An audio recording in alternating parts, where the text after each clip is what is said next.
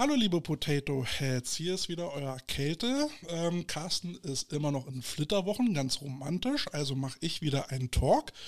Und ich habe mir heute einen Gast eingeladen, da habe ich mich auch schon die ganze Woche drauf gefreut. Und zwar habe ich die großartige Yvonne Mechsner hier. Hallo. Hallo liebe Yvonne, wie geht es dir? Hallo, ja, geht, mir geht's gut, ein bisschen aufgeregt. Wieso bist du denn aufgeregt? Ich habe sowas noch nie gemacht. Ja, aber wir kennen uns doch auch schon. Ja, das schon. Aber da ja, reden wir ja auch dann untereinander und nicht so für alle. Ja, ja, weil ich hatte ja auch schon da äh, die Ehre, dich ähm, mm. bei den Cobra Ladies trainiert haben zu dürfen. Ja, danke. ja, du ähm, bist ähm, ehemalige Spielerin. Du hast äh, damals bei den Adler Girls und bei den Cobra Ladies mitgespielt, hast einige Titel gewonnen und äh, du bist äh, Referee und warst auch mal Liga-Obfrau der Berliner Schiedsrichter. Ist das richtig? Mm, ja, gute Zusammenfassung. Das passt. ähm, wann wann hat es dich zum, zum Football verschlagen? Ähm, also Jahreszahl 99 war das, 1999. Und zwar hat eine, eine, langjährige Freundin von mir, die ich schon seit der Vorschule tatsächlich kenne, die hat dann schon vorher Football gespielt und ich war dann bei einigen Spielen bei ihr schon, habe da auch zugeguckt. Da habe ich tatsächlich dann auch schon Ona kennengelernt. Ähm, ah, die Ona. Genau. Liebe Grüße an Ona. und ja, und dann hat sie immer, äh, hat immer gebohrt, hat gesagt, komm mit zum Football, das ist genau was für dich. Und ich immer so, na, ich weiß nicht so genau. Man ziert sich ja dann doch so ein bisschen. Und dann habe ich irgendwann gesagt, ja, okay, ich mache das, aber ich gehe erstmal für ein Jahr ins Ausland. Weil wenn ich, ich mhm. wusste, wenn ich irgendwas anfange, dann äh, würde ich diesen Traum von einem Auslandsjahr dann nicht mehr machen. Und das war aber für mich sehr, sehr wichtig. Und äh, dann hat es auch geklappt mit dem Auslandsjahr. Ich war dann ein Jahr in England und äh, habe dann da so Praktikum gemacht an der Universität und habe da auch schon meine erste eigene Wohnung gehabt. Und dann kam ich zurück und sie hat mich vom Flughafen abgeholt und hat gesagt, morgen ist Training und übermorgen kaufen wir eine Ausrüstung. und genau so war es auch. Genau, ich bin genau, ich bin Sonntag gelandet, ich war Montag beim Training und Dienstag bei Future Sports und habe mir sofort eine Ausrüstung gekauft. Ja, Ona war da auch immer sehr hartnäckig. Nee, das war Steffi tatsächlich. Das also war Steffi. Steffi ja. ja, Steffi, the General. Ja, genau, der, der General, genau. Ja, auf jeden Fall. Was hat man damals noch für eine Ausrüstung bezahlt? Weißt du das noch? Ähm, ich glaube, das waren 250 D-Mark. Das war so ein Starterpaket. Da mhm. war ein, äh, ein Schatthelm, den habe ich tatsächlich natürlich noch. Ähm, dann war das auch so ein, so eine ganz dicken Pets waren das noch mit so riesigen ja. Schulterpolstern. Und naja, eine Hose mit so ein paar Pads drin und mittlerweile hat man ja diese Underpants, wo diese dünnen mhm. äh, Dinger drin sind. Und da hatte man da diese riesen Pads drin und und ein Trainingsjersey. Das war es eigentlich, was man dafür. Meine 250 D-Mark, wenn man das jetzt mal umrechnen würde, 125 Euro, ist natürlich nichts. Kriegt man nicht mal einen Helm mehr für. Genau, mittlerweile habe ich Helme, die kosten 300 Euro. Ja, ja so war das. Ähm, und äh, hast du Football vorher schon gekannt äh, oder war das so, so komplett, ui, was passiert hier? Ähm, na, eigentlich nur durch die Spiele, die ich mir dann angeguckt habe, als Steffi trainiert, also gespielt hat. Die haben ja doch in der Radrennbahn Schöneberg gespielt. Mhm. Und da habe ich dann tatsächlich die ersten Spiele, da war ich dann mit der, mit der Mama von Steffi, die hat dann auch auf der Tribüne gesessen und der Papa. Und die haben mir dann tatsächlich das Spiel erklärt. Was ist eine Interception? Was ist ein Touchdown? Was ist Raumgewinn? Was ist ein First Down? Und äh, die Sachen haben sie mir dann tatsächlich erklärt und so habe ich dann auch begriffen, wie das Ganze funktioniert. Und dann halt immer ständig zugeguckt. Mhm. Und ähm, Jetzt ist ja Football ein körperbetonter Sport, also da, da tut es dann auch schon mal weh. War das, äh, war das jetzt so was, äh, wo du Respekt vor hattest oder bist du da Augen zu und durch äh, Vollgas? Tatsächlich kann ich mich daran gar nicht mehr erinnern. Also dann ist es wahrscheinlich für mich kein Thema gewesen.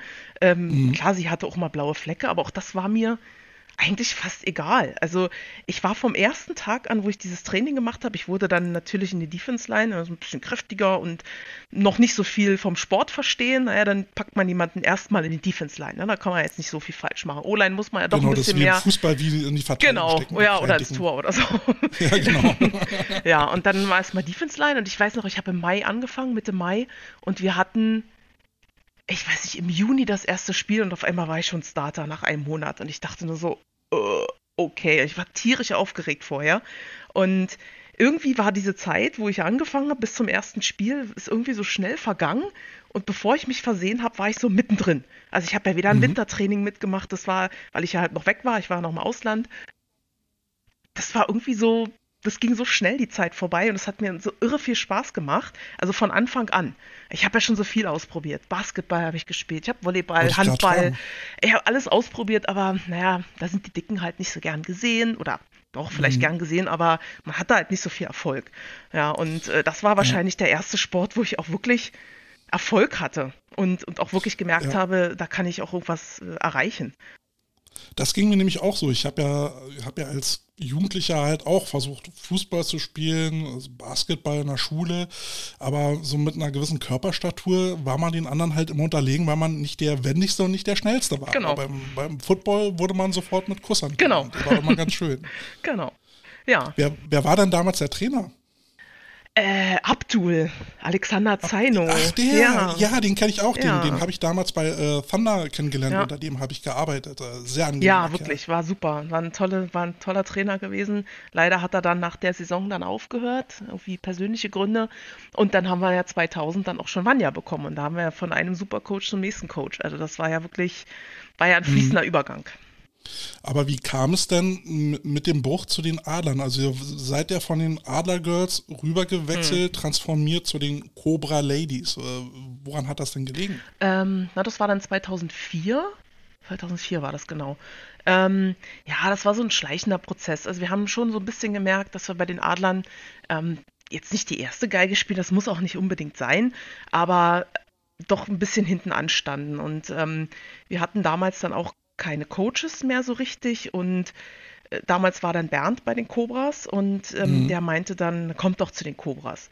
Ihr habt da Trainingsplätze, ihr habt da ähm, ja, das Ganze drumherum. Er würde uns dann auch wieder coachen und ja, und ehe wir uns versehen haben, sind wir von 2004 auf 2005 dann äh, zu den Cobras gewechselt. Ja, das mit der zweiten Geige konnte ich auch aktuell auch wieder miterleben. Also ich war jetzt ja dieses Jahr bei den, bei den zweiten Herren, die jetzt ja neu aufgemacht haben. Ähm, und man merkt sehr deutlich bei den Adlern, wo die Priorität liegt. Und das ist dann halt natürlich immer das GFL-Team. Und äh, alles andere muss sich dann halt so ein bisschen unterordnen. Und wenn man halt nur einen Platz hat, dann wird das auch mit diesen Trainingszeiten halt immer ein Gerangel. Äh, die Ressourcengerangel kann ich, kann ich schon gut nachvollziehen. Und, und bei den Cobras habt ihr dann sofort offene Türen eingerannt. Total. Also wir, wir waren mit einer, wir waren auf einer Stufe mit, mit, den, mit den Männern damals. Also das war überhaupt gar keine Frage. Also wir waren gleichberechtigt. Mhm. Und ich, ich denke, dass es ähm, für Frauenteams ein Problem ist, wenn sie sich einem Verein anschließen, die wirklich eine GFL-Mannschaft haben. Also ich kann jetzt nicht für alle Mhm. anderen äh, Teams sprechen, aber ich glaube, dass das schwieriger ist, als wenn man sich einen Verein sucht, der nicht ganz so weit oben spielt, der nicht alle Ressourcen dann in die Männermannschaft steckt, in die erste, in die GFL-Mannschaft. Ja. Ich bin ja, ich bin ja dann auch irgendwann 2005, 2006 das erste Mal mit, mit Frauenfootball in Berührung gekommen. Ähm, da gab es ja damals noch äh, von euch organisiert dieses Scrimmage-Wochenende. Das war ja eine ganz großartige Veranstaltung. Da durften ja Mädels aus ganz Deutschland ähm, vorbeikommen. Äh, Die Prämisse war ja quasi oder die Vision war ja, dass gerade die, die Mädels, die neu angefangen haben und im Training noch nicht so involviert waren, dass man denen mal so ein bisschen Spielpraxis beibringen kann. Und ähm, da wurden ja noch einige Trainer gebraucht und Bernd hatte mich dann selbstverständlicherweise, ohne mich zu fragen, gleich für die O-Line eingeplant. Und da habe ich, äh, habe ich dann das erste Mal Kontakt mit euch ähm, bekommen. Und, ähm, und war ja dann auch danach so ein paar Mal bei euch beim Training, habe da immer so ein bisschen mitgeholfen. Und ich war da ziemlich beeindruckt, als ich bei den Cobra Ladies war, weil die, die Cobra Ladies waren ziemlich selbstbewusst, hatte, hatte ich das Gefühl. Also einerseits waren sie sehr selbstorganisiert. Das ist ja eine Tugend, die man im Frauenfootball unbedingt braucht, weil es wenig Leute gibt, die dann da sind, um zu helfen und zu organisieren. Das, das müssen dann die Spielerinnen selber machen. Aber bei den Cobras war das ja auf die Spitze getrieben mit Steffi. Ne? Die hatte ja da so ein eisernes Regime und hat alles organisiert. Äh, deswegen hatte sie ja den, den Spitznamen General. Aber ich fand, ähm, ihr wart halt auch immer sehr zielstrebig. Also wenn, wenn da mal ein Trainer war, der euch nicht äh, ins Konzept gepasst hat, wo ihr, wo ihr das Gefühl hatte, der erzählt uns Schmarrn, dann war der aber auch schneller weg, als man Katz im Sack sagen konnte. Äh, ja, Ich, ich, weiß, also das mit der Organisation, das äh, kann ich total bestätigen. Ich glaube aber auch, das liegt so ein bisschen auch an den, an, an Frauen selbst. Ne? Die, mhm. die organisieren, also das ist wahrscheinlich so ein bisschen noch aus der, aus der Historie ähm, oder auch ein bisschen natürlich verankert. Weiß ich nicht, Frauen organisieren vielleicht gerne und können das vielleicht auch ganz gut und ja. äh, wollen das auch selber in der Hand haben. Und wenn man das selber auch organisiert, wir hatten ja auch ein Team Chef oder eine Teamorganisatorin. Aber nichtsdestotrotz haben die Leute innerhalb vom Team ja trotzdem sich noch besser selbst organisiert, weil man steckt halt einfach drin. Das ist, man ist nah am mhm. Team, man weiß, was dem Team fehlt oder was man noch braucht. Und von daher ist es, glaube ich, fast ganz natürlich, wenn die Frauen das auch selbst in die Hand nehmen. Wie war denn das für dich äh, damals in deinem erweiterten Bekannten- und Freundeskreis, wenn die mitbekommen haben, du hast Football gespielt? Also heute ist es ja immer noch nicht hundertprozentig akzeptiert, sage ich mal, aber früher glaube ich ja noch weniger als heute. Also es ist, war damals nicht alltäglich, dass man eine Frau kennengelernt hat, äh, die sagt, äh, übrigens spiele ich Football. Ähm, wie, wie, war das? Ähm, also ganz ehrlich, in meinem eher äh, im Familienkreis war es eher so, Football, äh, was ist denn das? Ach so, das ist doch das mit dem Ei, ne? Ach so, ja. Hm. Ich so, ja, ja, das ist das mit der Ausrüstung und so. Ach, ist ja cool. Ja, und das war's. Meine Eltern waren ziemlich begeistert, die haben sich das dann auch, äh, die haben sich dann natürlich auch die Spiele angeguckt und dann haben meine Eltern auch erst begriffen, was überhaupt Football ist und wie das mit dem, mhm. wie Football überhaupt funktioniert. Also so wie ich eigentlich dazu gekommen bin, haben mir auch Steffis Eltern meinen Eltern das dann auch erklärt, wie das funktioniert bei den Spielen. Die Missionare. Genau. Und äh, meine Eltern sind auch teilweise hinterhergereist. Die waren dann auch in Schweden bei der Weltmeisterschaft, wo ich da gespielt habe. Also die waren dann auch richtig begeistert. Mein Papa guckt heute immer noch Football im Fernsehen. Ähm, also bei meinen Eltern war das total ähm, gut angekommen. Meine Schwester hat auch Football gespielt, die hat äh, mit Flag Football angefangen, wollte dann später auch Tackle Football spielen, aber hat es dann, naja, dann kommt der erste Freund und so. Das kennt ja, man ja, ja, dann, dann hat sie es doch nicht gemacht. Ähm, aber ansonsten, Freunde, die meisten Freunde kamen dann natürlich aus dem Team. Das ist, das ist na normal, dann findet man ja auch neue Freunde und äh, viele Freunde dann auch im Team. Da ist es sowieso klar, da ist äh, Football-Thema Nummer eins. Ansonsten haben die das eigentlich alle ganz gut aufgenommen. Also ich habe es ja auch immer gerne erzählt und man hat mir auch immer gesagt, wenn ich über Football erzähle, dass ich ein Strahlen im Gesicht hatte. Also man hat dann hier, mir auch wirklich angemerkt, dass ich das auch gerne mache und, und gerne gemacht habe. Äh, von daher war das, wurde das wahrscheinlich auch einfach nie in Frage gestellt. Ich glaube, also ich habe das auch so erfahren, dass, dass ihr als Mädels in diesem Team ja so ein wirklich eingeschworener Haufen wart. Ähm, wo, wo ich manchmal so das Gefühl hatte, ja, bei, bei Neulingen ist es vielleicht so ein bisschen schwer, nochmal neu reinzukommen in dieses feste Teamgefüge, die ihr goldene Generation ja gebildet habt. Ne? Du, Ona, äh, Steffi, äh, Suse Erdmann, äh, das, das war ja so eine, so eine feste Clique, die ja so dieser Leistungskern der Truppe war. Und äh, ich, ich, hatte auch immer so das Gefühl gehabt, ihr hattet so das Sagen in diesem Team. Und äh, dann gab es aber nach den Spielen auch immer diese legendäre äh, Partys in, in Onas Keller. ja, der Onas Keller, genau. Ja, also ich, hatte schon das Gefühl, dass ihr, dass ihr da wirklich ein, ein sehr verschworener Haufen wart. Ja, aber ich glaube, das hast du in jeder Generation, dass es irgendwie so einen Leistungskern gibt, der dann auch das Sagen hat. Also wichtig ist immer, dass das harmonisch bleibt und dass das nicht so, mhm. so Grüppchen bildet. Das hatte ich zu meiner Zeit tatsächlich nicht nicht so mitbekommen jedenfalls oder auch nicht so erfahren. Also nun weiß man das ja nicht, wenn man vielleicht Teil der Gruppe ist, dann sieht man das vielleicht auch mhm. ein bisschen anders. Aber wir haben natürlich immer versucht, äh, die Neuen mit einzubinden. Manchmal ist es ein bisschen einfacher, manchmal ist es ein bisschen schwieriger. Es kam immer darauf an, wann die Leute auch dazugestoßen sind. Wenn sie mitten in der Saison dazugestoßen sind, dann war das natürlich immer ein bisschen schwieriger. Man war in der Spielvorbereitung, man hat ja. den Grund Bau schon gelegt in, im Wintertraining und äh, dann hat man meistens für die Neuen nicht so viel die Zeit, als wenn sie dann im November wieder neu gestartet sind, wo wir wieder von Grund auf angefangen haben. Ähm, da hat sich auch gezeigt, dass die Leute dann, die, die im Wintertraining gekommen sind, auch länger dabei geblieben sind, weil die einfach na, eher schon Teil der Gruppe waren und da auch viel mehr neue Leute angefangen waren. Da hast du halt die Rookies, die natürlich aufgrund der Sache, weil sie alle Rookies waren, ein bisschen eher zusammengeschweißt wurden, aber die haben sich dann so langsam ins Team integriert und ich glaube, das mhm. hat man immer. Also als ich dazu kam, da war ja auch schon eine goldene Generation. Da war ja dann Tina Müller war ja der Quarterback, dann war Christina Busse war noch da, mhm. äh, Britt war noch da, Britt, Britt Zabel. Ähm, da waren auch so viele gute, Heike Selin war auch Quarterback und die waren, da war ich denn die Neue, ne? Und das kriegt man aber am Anfang auch gar nicht so mit. Wer ist denn jetzt so der, der Top-Spieler oder so. Klar kriegt man das in der Saison mit, aber ja, ja. ich glaube, das hat also man immer muss mal. Sagen, ich muss sagen, als ich dann bei euch so nach und nach ins Training eingestiegen bin, also euch dann wirklich als, als äh, O-Line trainiert habe, da hatte ich schon Respekt vor. Da hatte ich so ein bisschen Bammel, so nach dem Motto, ey, erzähl, jetzt, erzähl jetzt hier bloß keinen Schmuh, die machen dich fertig hier. Ihr hatte da wirklich so eine selbstbewusste Ausstrahlung und ich so als, äh, naja, so, so kurz, äh, wie alt war ich denn da? 24 oder was? So jetzt vor den gestandenen äh, Frauen so, äh, Käthe, benimm dich hier und erzähl bloß keinen Schmarrn. Ich kann mir schon vorstellen, dass es beeindruckend war. Also ja, kann ich durchaus nachvollziehen. Ja, aber ich glaube, letztendlich hat das ja ganz gut zwischen uns funktioniert. Ja, denke ich auch. Ja, sonst würden wir heute nicht miteinander schnackeln, das oder? Stimmt. Ja, ach, die Footballwelt, das ist ja, man kennt sich ja dann auch schon so lange und. Ja, gerade Berlin ist so ein Dorf, ne? Du, du siehst immer dieselben Namen. Total. ja, viele kennen mich dann auch mit Damen und manchmal stehe ich dann da und denke so, oh, Wer bist du? ja, woher kenne ich dich? Äh, kleine Anekdote, ich hatte letztens, bin ich letztens zur Arbeit gefahren mit dem Bus und steige ein und wer zurückgerufen von dem Busfahrer, ey Yvonne. Und ich gucke so, ich so, ey, wir kennen uns, aber ich weiß nicht woher. Und sagt dann, ja, ich bin Spieler bei den Rebels. Und dann haben wir uns die ganze Zeit bis zum Hauptbahnhof unterhalten. Und ich fand das total witzig. Also er hat mich dann Ja, auch erkannt, also auch natürlich in meiner Funktion als Schiedsrichter eher. Ähm, Ja. Aber das fand ich schon irgendwie lustig. Und da sieht man ja auch wieder, ne? Die Welt ist ein Dorf und das fand ich total Mhm. angenehm. Also ich fand die Fahrt super angenehm. Sag mal, Yvonne, wie viel, wie viel Titel hast du gewonnen?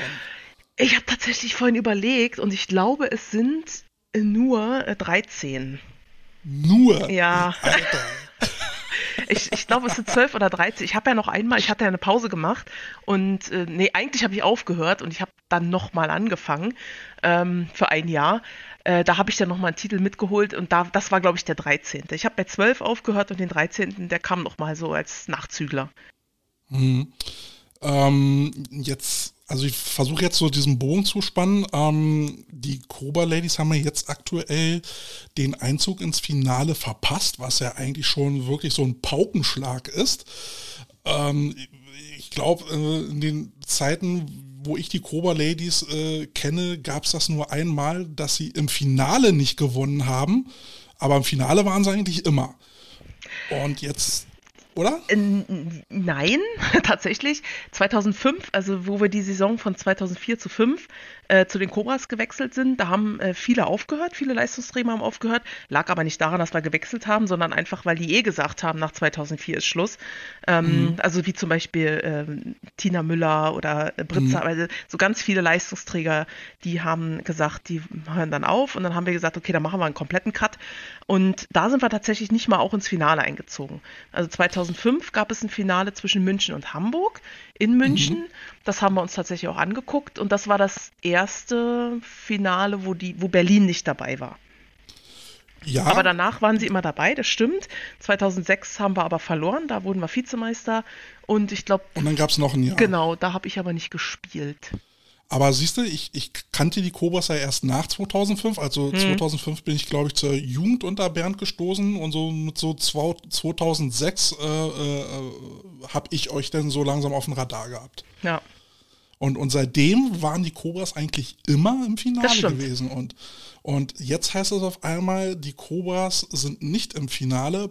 Parouts, Mhm. ein äh, Ende einer Dynastie, Fragezeichen.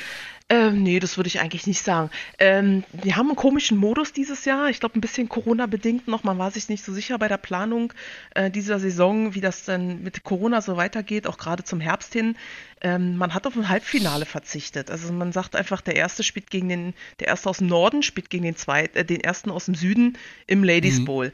Und nun ist es ja so, wenn du mal wirklich einen schlechten Tag hast und das Spiel, ein Spiel verlierst, hast du gar keine Chance mehr. Und so ist es passiert. Also so kann ich mir das erklären. Ähm, die sind nicht unbedingt schlechter gewesen als Hamburg. Ich glaube einfach, dass es ein, ein schlechter Tag war und man gegen Hamburg verloren hat in Hamburg und den direkten Vergleich damit auch verloren hat und damit dann auf Platz zwei landet und durch ein, Halb, durch ein fehlendes Halbfinale überhaupt keine Chance hatte, mehr irgendwie ins Finale einzuziehen. N- bilde ich mir nun ein, dass ähm, früher ähm, es eigentlich ja dass die Gegner noch nicht so gut waren wie heute. Man hat ja eigentlich mit den Cobra Ladies immer regelmäßig irgendwie Spielstände mit 80 zu 0 gehabt oder sowas. Ähm, nun hatte aber auch gerade die Cobra Ladies und auch unter Bernd dann immer auch versucht, ähm, dem Frauenfootball immer was zurückzugeben, zum Beispiel eben dann mit dem, äh, mit dem Ladies Scrimmage Wochenende und dann auch dem Versuch dieser ähm, Ladies Convention, die ich sehr genial fand. Ähm, aber die Gegner sind ja mittlerweile auch ein Stück weit besser geworden, oder? Also Football scheint da ja nun auch ähm, anders gecoacht zu werden. Ja, also zum Glück. Also ich muss auch ehrlich sagen, so ein 80 zu 0 Spiel macht auch äh, dem Sieger keinen Spaß. Ja, also ein mhm. bisschen Competition möchte man auch haben. Und das wäre schlimm, wenn die Entwicklung da jetzt nicht hingehen würde, dass die anderen Teams aufholen. Ich mhm. will jetzt, ich, keine Ahnung, ob die Cobra Ladies jetzt vielleicht auch schlechter geworden sind oder gleich gut und die Gegner haben aufgeholt. Das mag vielleicht beides ein bisschen stimmen. Ähm, aber nichtsdestotrotz gibt es da Teams, äh, die, die unglaublich gut sind und einen guten Job machen und ich glaube auch gute Coaches haben. Und mhm. ich finde das ja gut, dass das jetzt mittlerweile ein bisschen zusammenrutscht, weil niemand möchte ein 80 zu 0 sehen. Ja, kein Zuschauer ja. möchte das sehen, spielen möchte man das auch nicht, als Gegner möchte man das nicht, als Unterlegener. Äh, das macht allen keinen Spaß. Von daher äh, kann das immer nur besser werden, wenn die Spiele auch enger werden. Ja, und da muss man auch damit rechnen, dass man dann auch irgendwann mal ein Spiel verliert. Und vielleicht mal ja. nicht im Finale steht.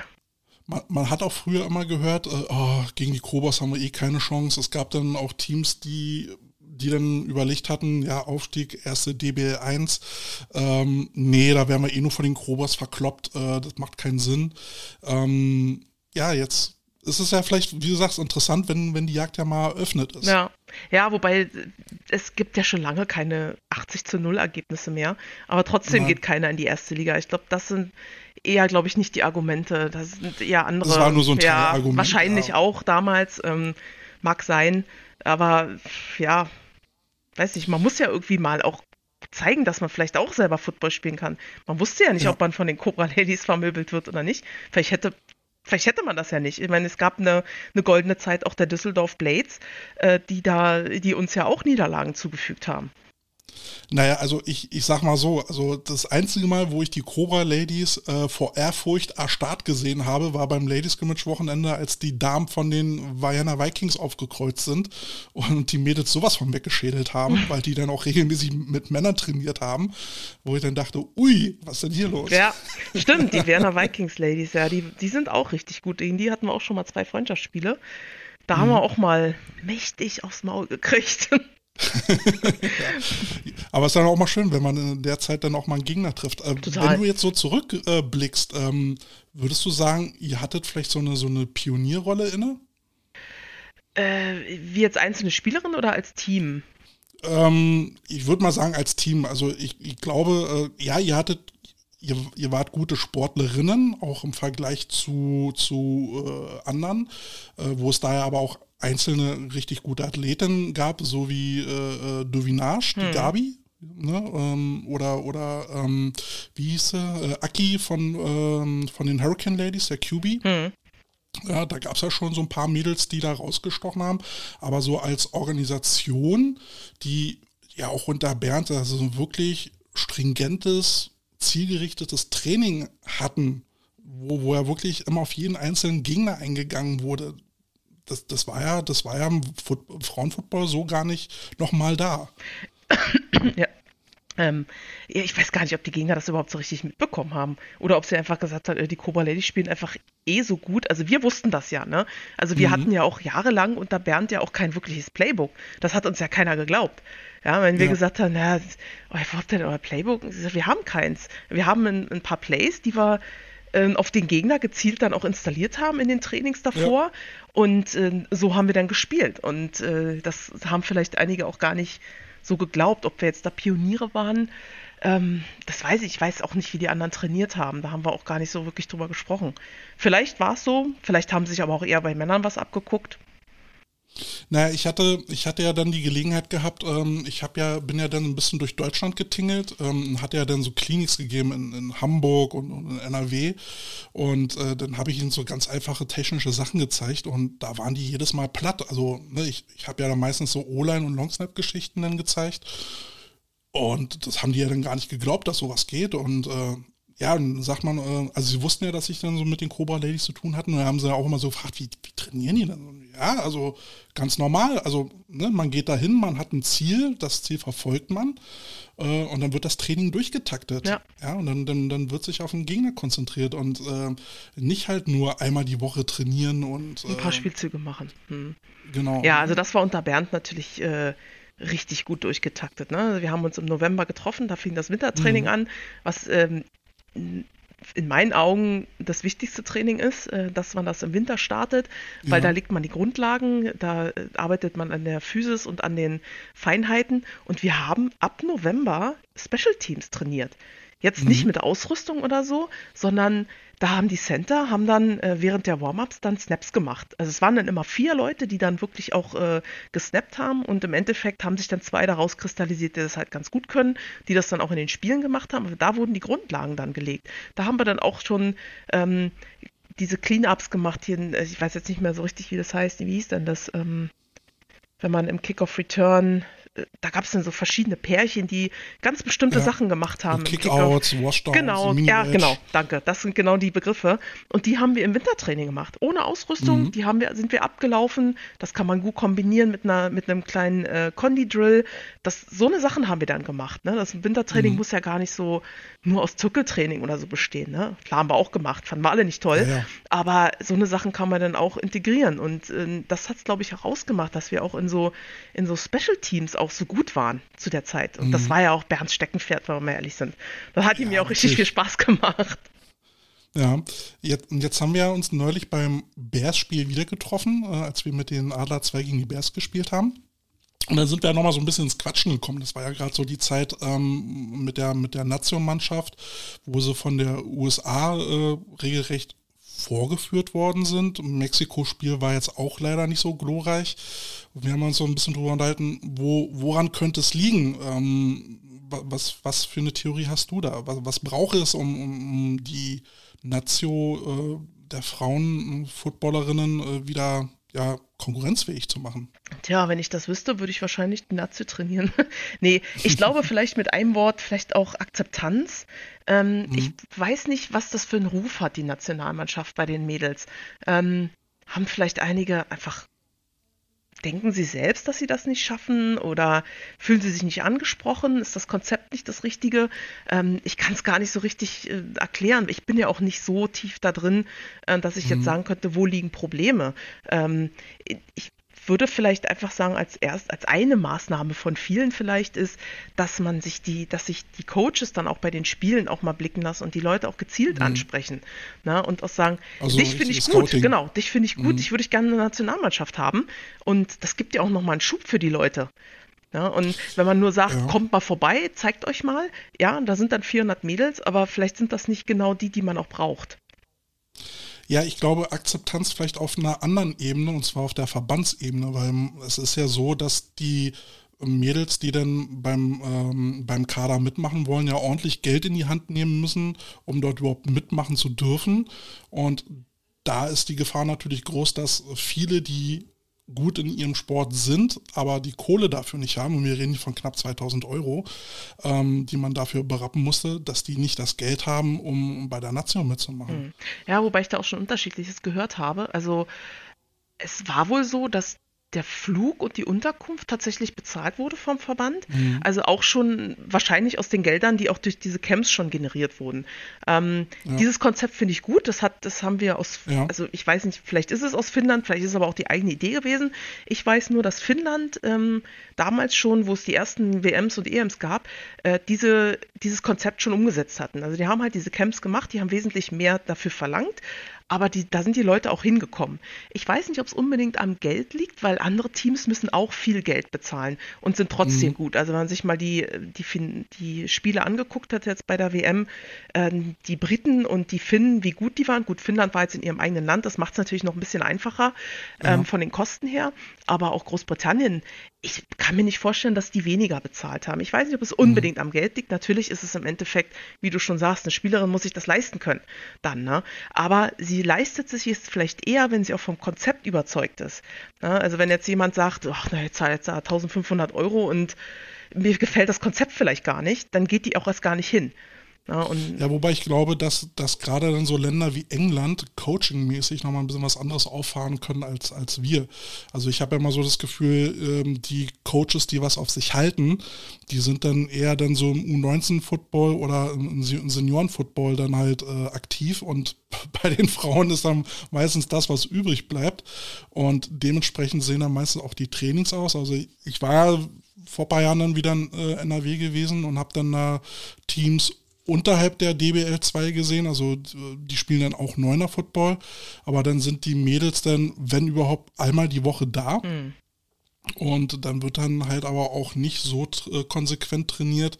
Äh, als dass das was bringen würde. Ich hatte dann mal so ein Training dann halt mal beobachtet und wollte dann so eine Rückmeldung geben. Und da haben die dann zwei Stunden Trainer, äh, Training gemacht und ich habe den Trainer gesagt, du, von, von zwei Stunden Training hast du 45 Minuten Pause gemacht hm. und gelabert. Ja. Das, äh, das bringt dann halt nicht so viel. Ja, man ja, braucht da wirklich engagierte Coaches. Ne? Also ja. ich kann immer wieder nur auch, ähm, weil Bernd, unter Bernd habe ich ja die meiste Zeit trainiert, ähm, dass uns im November eine Trainingspyramide gezeigt wurde. Ja, ja, die Pyramide des Erfolges, genau. die benutze ich heute auch noch. Und die hat er knallhart durchgezogen. Und wenn Leute dann der Meinung waren, sie müssen nur einmal die Woche oder einmal im Monat zum Training kommen, dann wurden die schlichtweg abgehangen. Ja, die ja. sind dann einfach irgendwann auch nicht mehr mitgekommen. Gut, du verlierst vielleicht so eine Leute dann, aber du aber gewinnst vielleicht. Ja, aber du gewinnst vielleicht auch andere Leute, die das halt gut finden ja, die so eine Konsequenz halt äh, gut finden und sich vielleicht doch mal überlegen, naja, doch gehst du mal heute lieber zum Training, auch wenn du so überhaupt keine Lust hast. Draußen schneit's und du willst kein Wintertraining machen und du hast draußen Training. Ja, aber du kneifst die Arschbacken zusammen und gehst trotzdem hin. Und bei einem lascheren ja. Training, wenn du sagst, nur ob du kommst oder ob du nicht kommst, du spielst trotzdem irgendwann, naja, dann ist doch klar, dass die Leute dann nicht kommen. Ja, das beobachte ich gerade so bei den, bei den höherklassigen Teams jetzt im Männerfootball, also, also GFL. Ähm, da hat man jetzt auch den Wert erkannt von, von Mindset-Training, also dass man die Leute dann halt mental auf den Sport vorbereitet und das auch mit Hilfe teilweise von Mental Coaches bzw. Sportpsychologen. Mhm. Ja, das, äh, das hält da jetzt auch gerade so Einzug in unseren Sport. Ja, das ist, äh, glaube ich, wahnsinnig wichtig. Ja. Und jetzt bist du ja nicht nur Footballerin gewesen, du bist ja ähm, äh, auch zwischendrin hast du dann angefangen dann mit Schiedsrichter und bist das heute noch. Wie bist du dazu gekommen? Eigentlich, ich wage mal zu behaupten, so wie 90 Prozent der Schiedsrichter. Ähm, der Vorstand ist auf einen zugekommen und hat gesagt, willst du nicht Schiedsrichter machen? Weil zum kleinen Hintergrund, jeder Verein der muss, der eine Mannschaft meldet, muss eine bestimmte Anzahl mhm. an Schiedsrichtern stellen.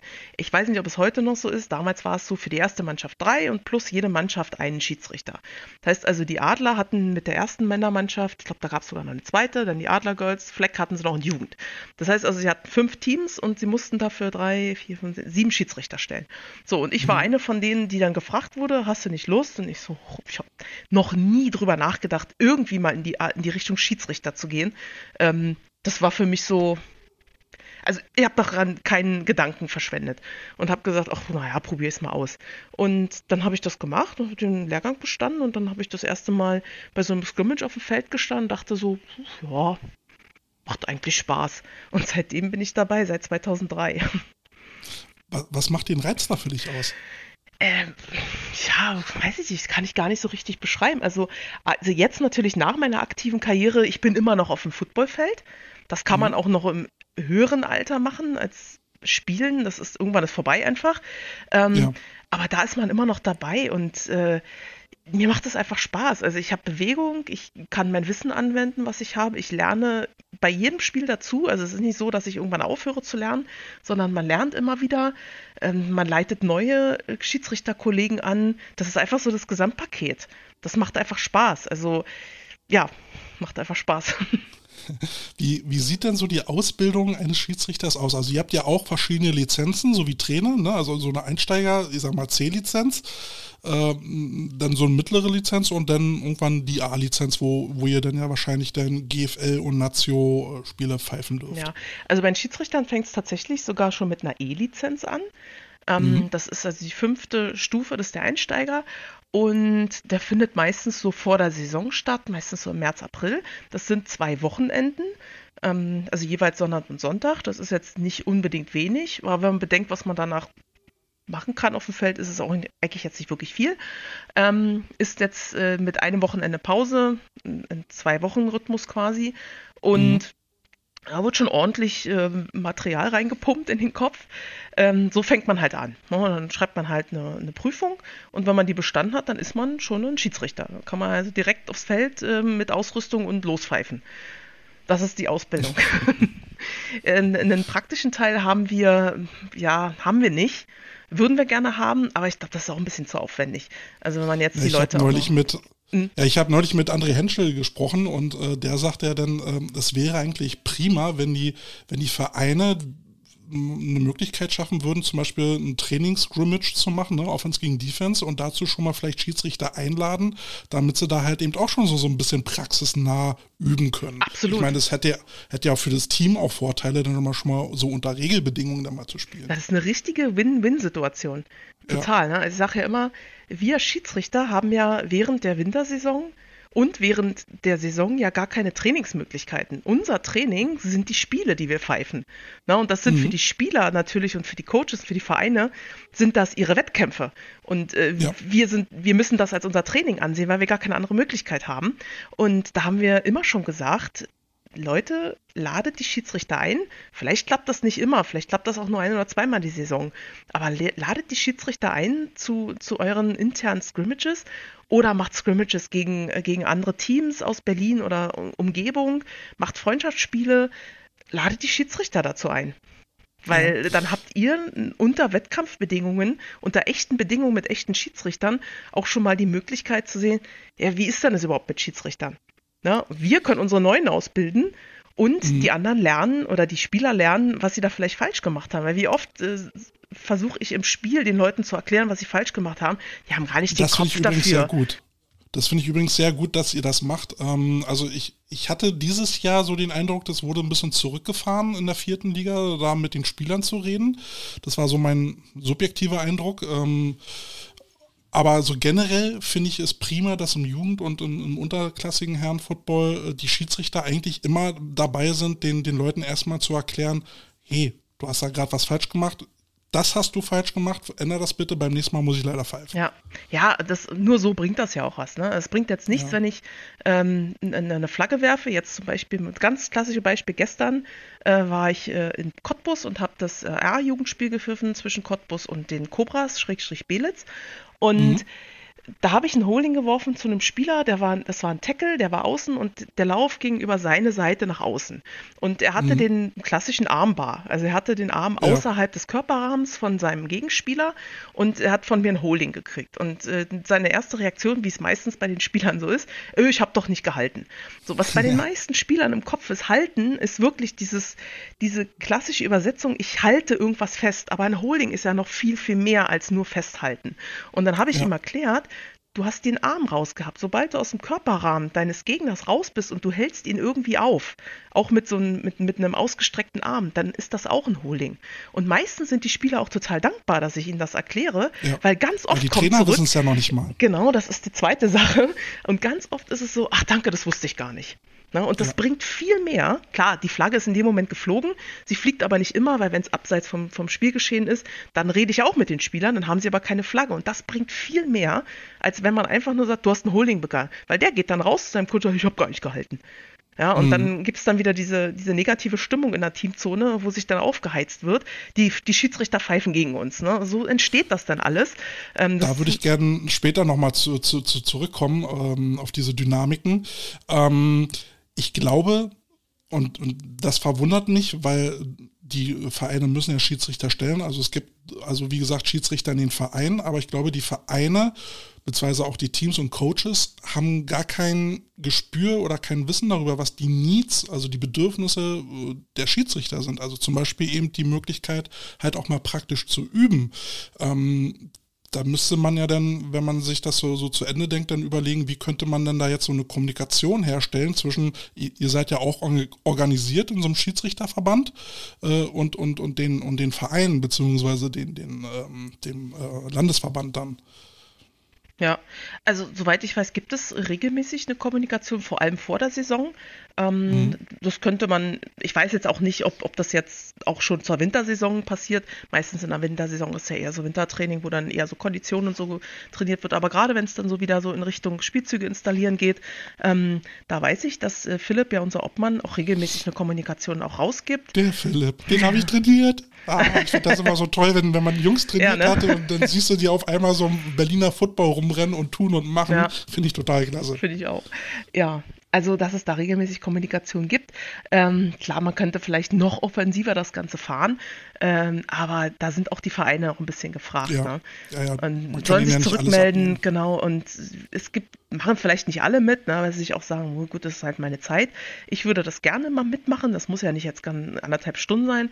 Das reicht ja, wenn ein Team sagt, äh, wir sind hier eine Dreiviertelstunde, machen wir unsere Scrimmages, ähm, kommt mal her und stellt mal vier Leute oder so oder fünf Leute ja. als Schiedsrichter. Es müssen ja auch gar nicht Tiefe sein. Einfach nur, dass da ein Referee steht oder, oder einer auf dem mhm. Flügel, ähm, dass man das einfach auch mal ein bisschen leitet und dass man auch mal äh, die Pfeife in die Hand, in, in den Mund nimmt und auch mal abpfeift und vielleicht auch eine Flagge wirft und dann mehr Zeit hat, den Spielern zu erklären, was sie falsch gemacht haben. Und nicht nur so ja, im Spiel, weil das ist immer alles so hektisch. Ich, ich, ich werde das sogar auch ähm, in, in, mein Team äh, mitnehmen. Ich bin ja jetzt wieder bei den Cobras. Ähm, ich, weil ich hatte ja mit, mit äh, André Henschel im, im, Sommer drüber gesprochen und ich habe mir gesagt, das, das nehme ich auf jeden Fall mit, weil ich, ich habe als Trainer eben auch was davon. Äh, die Spieler haben jedenfalls was davon. Äh, und wenn die Schiedsrichter da eben auch was äh, zurückbekommen, dann kann das für alle nur gut sein. Und was ich auch wirklich hoch schätze bei den Schiedsrichtern, ist ja auch wirklich die Bereitschaft, in die Vereine zu gehen und dann sowas wie so ein Regelkundeseminar zu machen. Das fände ich großartig, dass ihr euch da die Zeit nimmt und äh, das sogar unentgeltlich dann macht und sagt, ähm, wir, wir bringen die neuesten Regeln äh, oder eben so generelle Regeln wie Holding und sowas äh, in die Vereine, äh, haben alle was davon. Finde ich total speziell. Ja, also ich mache das immer gerne, weil ich habe ja, es ist ja auch nicht ganz uneigennützig, muss man ja auch sagen. Ne? Denn wenn ja, ich mein Regelwissen auch weitergebe, dann habe ich auch einen einfacheren Job auf dem Feld.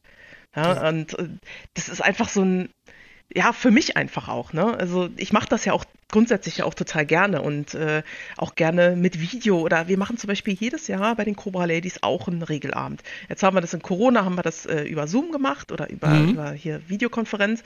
Ähm, das werden wir in Sicherheit nächstes Jahr auch wieder in Präsenz machen. Da kann man auch so ein bisschen was zeigen. Ne? Das ist dann natürlich ja, noch ein ja. bisschen besser als über, über Video und ich mache das super gern und hier René, ähm, dem ich ja auch zusammen bin, der macht das auch super gern.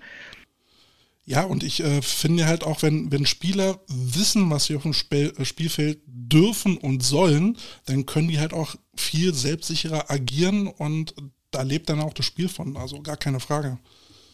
Und man kann noch ein bisschen. großen Dank. Man kann auch, ja, danke. man kann auch ein bisschen um Verständnis mal werben, äh, dass auch wir nur Menschen sind. Ne? Und mm, klar machen, ja. wir machen definitiv Fehler. Also ich bin die Letzte, die sagt, äh, ich bin frei von Fehlern. Ähm, ich mache hundertprozentig Fehler. Genauso macht ein Spieler auf dem Feld Fehler und genauso macht ein Coach auch Fehler. Ähm, ja. Bei uns fällt es vielleicht ein bisschen mehr auf, ja, ähm, aber da kann man uns ja nicht freireden. Also sind wir mal ehrlich, wenn wir jetzt hier keine ja, Fehler aber das machen würden. Ich meinen Spielern halt dann auch immer, ne? Bleibt mal alle entspannt, ja. Wir machen das ja alle zum Spaß und äh, auch Schiedsrichter machen Fehler. Äh, manche fangen halt erst an, genau. sind vielleicht noch nicht selbstsicher, äh, jetzt mal da durchzugreifen oder sowas. Bleibt doch einfach mal alle ein bisschen entspannt. Wir spielen ja nicht um den Super Bowl. Ich verstehe das natürlich. Ich habe ja selber gespielt. Ich weiß, man ist aufgeregt und man will natürlich gewinnen. Das ist völlig klar. Na, aber ja. Äh, da ist jetzt kein Schiedsrichter. Also gut, ich kann jetzt nicht für alle sprechen, aber eigentlich kann ich das schon behaupten. Da ist jetzt kein Schiedsrichter, der sagt, äh, heute spielen die und ich bitte, ich pfeife jetzt gegen ja. die. Aus meiner Sicht, ich kann das gar nicht. Ich habe eine Situation, die sehe ich und ich sehe da einen Foul und dann werfe ich und erst dann realisiere ich, welches Team hat überhaupt das Foul gemacht, weil das geht ja in Sekunden von Bruchteilen geht das ja durch mhm. und ich kann das für mich sagen, ich kann überhaupt nicht parteiisch pfeifen, dafür ist mein da, Kopf zu langsam. Da würde ich, da würd ich, äh, mal äh, äh, anknüpfen und äh, vielleicht mal so eine steile Frage wagen. Ähm, ist, ist es vielleicht manchmal so, dass man sagt, okay, da ist jetzt ein Team, was dominiert, guckt man da vielleicht ein bisschen genauer hin, um, um das Spiel vielleicht wieder so wo es legal ist, auszugleichen äh, oder oder sagen wir mal so, ja, gegen äh, der der der der Favorit kriegt ein kleines Handicap oder so, ne? Ähm, äh, kann kann sowas vorkommen? Also ich kann nur von mir reden. Bei mir ist das nicht so. Mhm. Also ich, wie gesagt, ich sehe diese Situation auf dem Spielfeld und wege jetzt in dem Moment nicht ab, oh, jetzt ist es das Team, was unterlegen ist, vielleicht, oh, ich mhm. gönne dem jetzt das, sondern ich sehe die Situation und ich beurteile die immer, ich versuche sie immer gleich zu beurteilen. Ja, also wenn ich ja. mal ein Holding pfeife, dann pfeife ich das, ob es jetzt 50-0 steht, war. genau, oder ob es jetzt 0-0 steht und genauso auch andersrum. Na, ich, ja. ich würde das auch nicht machen wollen, weil das das schürt dann ja auch wieder so eine, ja, so eine Aggression, weil dann wird das nicht ja, gepfiffen ja. und also ich, ich mache das nicht. Ich kann natürlich mhm. nie für andere sprechen, aber es gibt keine offiziellen Ansagen, sowas zu tun. Mhm. Definitiv nicht. Mhm. Ähm, welche Lizenz hast du eigentlich? Ich habe die B-Lizenz. Und was darfst du damit pfeifen? Äh, alles außer GFL. Alles außer GFL. Und, und ähm, also GFL 2 dürftest du. Genau. Haben wir jetzt leider nicht mehr. Ist ein bisschen schade. Ja. Ich habe mich mal sehr gerne GFL 2 gepfiffen. ähm, haben wir jetzt ja, gut, leider die, nicht. Die Bulldogs bewerben sich ja gerade drum. Ja, ich hoffe, ich hoffe, dass sie aussteigen. Das wäre wär schön. Das wäre wieder eine Bereicherung für den Berliner Football. Ja, wobei ich halt nicht weiß, ob das so sinnvoll ist, jetzt wo wir gerade so, so, so äh, wirklich ein Kampf um Spieler und Trainer haben, jetzt wo wir noch die ELF im Haus haben. Äh, wir haben drei GFL-Teams, jetzt noch ein zweites, äh, also Zweitligateam. Ich glaube, das würde so den Konkurrenzkampf nochmal zuspitzen. Na, ich sehe das ein bisschen, äh, ein bisschen eigennützig aus der, aus der Schiedsrichtersicht. Ich würde gerne wieder ein GFL-2-Team pfeifen. Ja, und man darf ja natürlich, man kann natürlich jetzt ein Team nicht vorschreiben, ey, ihr dürft jetzt nicht aufsteigen, weil jetzt die Lage jetzt irgendwie angespannt ist oder so. Das ist ja auch Quatsch, verstehe ich schon. Ähm, aber es wird dann interessant, wenn sie aufsteigen sollten, was, äh, was dann hier in Berlin noch so abgeht. Oh ja. nee, aber rein aus Schiedsrichtersicht äh, würde ich das sehr begrüßen, wenn wir wieder ein GFL-2-Team haben. Ähm, muss man, muss man Erfahrung, ak äh, aktive Erfahrung ähm, im Football als Schiedsrichter haben? Also muss man mal gecoacht, gespielt haben, ähm, um, um guter äh, Schiedsrichter zu sein? Ähm, Oder gibt es auch Quereinsteiger? Es gibt total viele Quereinsteiger, lustigerweise. Ich würde mal fast sagen, ja, die Hälfte ist jetzt ein bisschen übertrieben, aber na, so ein Drittel oder ein Viertel hat tatsächlich auch nie gespielt. Und ähm, mhm die sind jetzt nicht besser oder schlechter. Äh, viele kommen, also ganz unterschiedliche. Äh, einige sagen, oh, ich habe mal da einen Schiedsrichter äh, gemacht und wollte mal eine andere Sportart schiedsrichten. Oder es gibt welche, die sagen, ich habe NFL geguckt und äh, finde das interessant. Einige wollten sich damit ihr Taschengeld ein bisschen aufbessern. Also es sind total viele un unterschiedliche äh, Motivationen, warum man mal zum Schiedsrichten kommt. Klar, die meisten kommen natürlich irgendwie aus dem aktiven Bereich, ähm, aber ich würde jetzt nicht unbedingt sagen, dass das ein Vor- oder Nachteil ist. Es kommt immer auf, den, auf die Person drauf an, wie gut mhm. sie lernen. Ne, also die Begriffe sind ja jetzt auch nicht ohne, die muss man ja auch erstmal ein bisschen realisieren. Klar sind als Spieler, ja. da sagt, also nirgendwo im, im Regelwert findet man zum Beispiel das Wort Gap oder also A-Gap zum Beispiel oder mhm. ähm, was sind da noch so klassische also so, so, ein paar Begriffe, die es einfach, äh, die man im Football dann irgendwann mal so, äh, Einser-Technik, Dreier-Technik, genau, sowas ja, steht halt. Ein, äh, Isoplay. Äh, genau, sowas steht halt nicht im Regelbuch. Sowas weiß ich dann, weil ich selber gespielt habe. Da habe ich vielleicht einen ja. kleinen Vorteil, aber ich würde deswegen nicht sagen, dass jetzt jemand, der vorher gespielt oder Coach oder sonst irgendwas hat, ein besserer Schiedsrichter ist. Das glaube ich nicht. Mhm. Ja, es gibt ja dann immer so, ne, gerade so im Eifer des Gefechts, wenn sich dann wieder jemand benachteiligt fühlt, ne, du hast doch gar nicht gespielt, wie willst du das denn richtig beurteilen können? Ja, aber die, die Regels sind die Regels. Mädels. Ja, aber woher wissen die das denn? Naja, mit, mit, manchen Schiedsrichtern steht man ja im Kontakt. Ja, das ne? stimmt, bei, ja. Also nicht mit allen, aber bei einem, bei einigen weißt du dann halt schon mal, okay, der, der, den kennst du nicht, der, der, also ist die Wahrscheinlichkeit groß, dass er nicht gespielt haben wird oder gecoacht haben Ah, das mag vielleicht sein. Ja, ähm, aber ja, ich, ich, äh, ich glaube, wir sind ja auch darauf angewiesen, dass äh, auch Leute von außerhalb dazu kommen, weil äh, die Personallage bei den Schiedsrichtern ist ja auch, glaube ich, ziemlich angespannt, oder? Oh ja, die ist äh, angespannter denn je, würde ich mal sagen. Also durch Corona haben wir natürlich auch ein paar Leute verloren. Ähm, an die ELF haben wir glücklicherweise nicht ganz so viele äh, Schiedsrichter verloren. Aber nichtsdestotrotz, ich glaube, wir sind momentan 65 aktive Schiedsrichter und. Wie viel bräuchtet ihr? Ach, na, brauchen, nach oben hin offen, aber man muss halt immer gucken, wir haben geballt teilweise an einem Tag acht oder neun Spiele. Und wenn man mal bedenkt, wie viele Schiedsrichter, also so circa sechs mhm. sollten es schon sein pro Spiel, da kann man sich ausrechnen. Einige sind im Urlaub, einige ähm, haben krank, krank. Also das fallen ja immer welche aus. Ne? 65 stehen mhm. die ja an einem Spieltag ja nie zur Verfügung. Das ist ganz klar. Ja. Ähm, Und da musst du halt mit dem, was du halt hast, äh, dann haushalten. Und dann kommt es dann zu so einer Situation, wie du es vorhin auch schon gesagt hast, dass dann leider Spiele abgesagt werden müssen, weil es einfach keine Schiedsrichter gibt. Hm. Ja, äh, ich meine, die Trainer bemerken ja halt auch, Football ist ein sehr personalintensiver Sport, sowohl bei den Spielern als auch bei den, Schieds äh, bei den, bei den Trainern, aber auch bei den Schiedsrichtern. Ich meine, fünf bis sieben Schiedsrichter am Spielfeld äh, zu haben, in welchem anderen Sport gibt es das? Ja. Na, das ist schon, ist schon immens. Total, also es ist mega personalintensiv. Und ähm, wie, also du hast jetzt ja schon gesagt, ähm, ihr, ihr müsst ja eure Schiedsrichter im Normalfall über die Vereine rekrutieren. Klappt das? Ähm, oh Gott, ich weiß das gar nicht so genau. Da müsste man wahrscheinlich eher Philipp fragen, wo die herkommen. Also wir haben auch Flyer, wir haben ja auch über den AFC-VBB lassen wir ja auch regelmäßig ähm, ja, News rausschicken, dass wir immer Schiedsrichter suchen. Ähm, aber wie du auch schon sagst, ich glaube, man muss auch so ein bisschen außerhalb des eigenen Teiches fischen, ähm, dass wir auch so Quereinsteiger auch abfangen. Weil gerade jetzt ist der, ich nenne es trotzdem mal, es ist ein Hype gerade da äh, um mhm. den Football und vielleicht kann man den auch tatsächlich nutzen. Tut ihr da was im Schiedsrichterverband? Äh, weiß ich ehrlich gesagt gar nicht. Ich will jetzt nichts Falsches sagen. Ähm, weiß ich ehrlich gesagt gerade nicht. Okay. Naja, da, da wäre vielleicht dann auch nochmal so eine Kommunikation mit dem Landesverband Football ganz in Form, da vielleicht dann nochmal so ja. Aktionen zu koordinieren. Ne? Also was, was, sind dann so die Benefits, die so ein, so ein Schiedsrichter hat? Ähm, also ja, man verdient ein bisschen Geld. Es ist jetzt nicht die Masse. Also man verdient so zwischen 40 und 50 Euro pro Spiel, ähm, mhm. plus Fahrtkosten, wenn man jetzt zum Beispiel außerhalb von Berlin irgendwo ist. Ähm, ja. Als Verein muss man ja dann, glaube ich, für, für eine Schiedsrichtercrew so um die 300 Euro zahlen. Ne? Die teilt ihr dann unter euch auf. Genau, also es kommt immer darauf an, wo derjenige dann herkommt und der, der Referee kriegt immer noch einen 10 Euro Zuschlag, also der, der Hauptschiedsrichter. Mhm, Ansonsten, der Whitehead. Genau, der Whitehead, ja. Ansonsten, ja. ja. pendelt sich das so ein. Also zwischen 300 und 400 Euro pro Spiel. Je nachdem, wie viele mhm. Schiedsrichter da noch eingeteilt sind. In der GFL 2 zum Beispiel werden es fast immer sieben sein. Ähm, und je tiefer die Liga, also unter, unter sechs ist eigentlich schon eher seltener. Also dann kommt es ja. so im C-Jugendbereich oder in einem, im Neuner äh, Football, also B-Jugend und A-Jugend, Neuner, da werden dann auch mal fünf angesetzt, weil da hat man ja auch zwei weniger, das kann man auch durchaus so stemmen. Aber ansonsten ist so die Regel sechs bis sieben. Mhm. Wir hatten auch schon acht dieses Jahr. Das ist so ein bisschen, Acht? ja, das ist so ein bisschen übernommen aus der ähm, NCAA. Die haben mittlerweile einen sogenannten Center Judge, der ist quasi der Spiegel vom Referee, der steht auch im Backfield von der Offense. Und ja, ähm, ja ist eigentlich ein bisschen wie so ein ähm, Referee, nur ohne weiße Mütze. okay, spannend. Ja. Macht Spaß in der Achtercrew.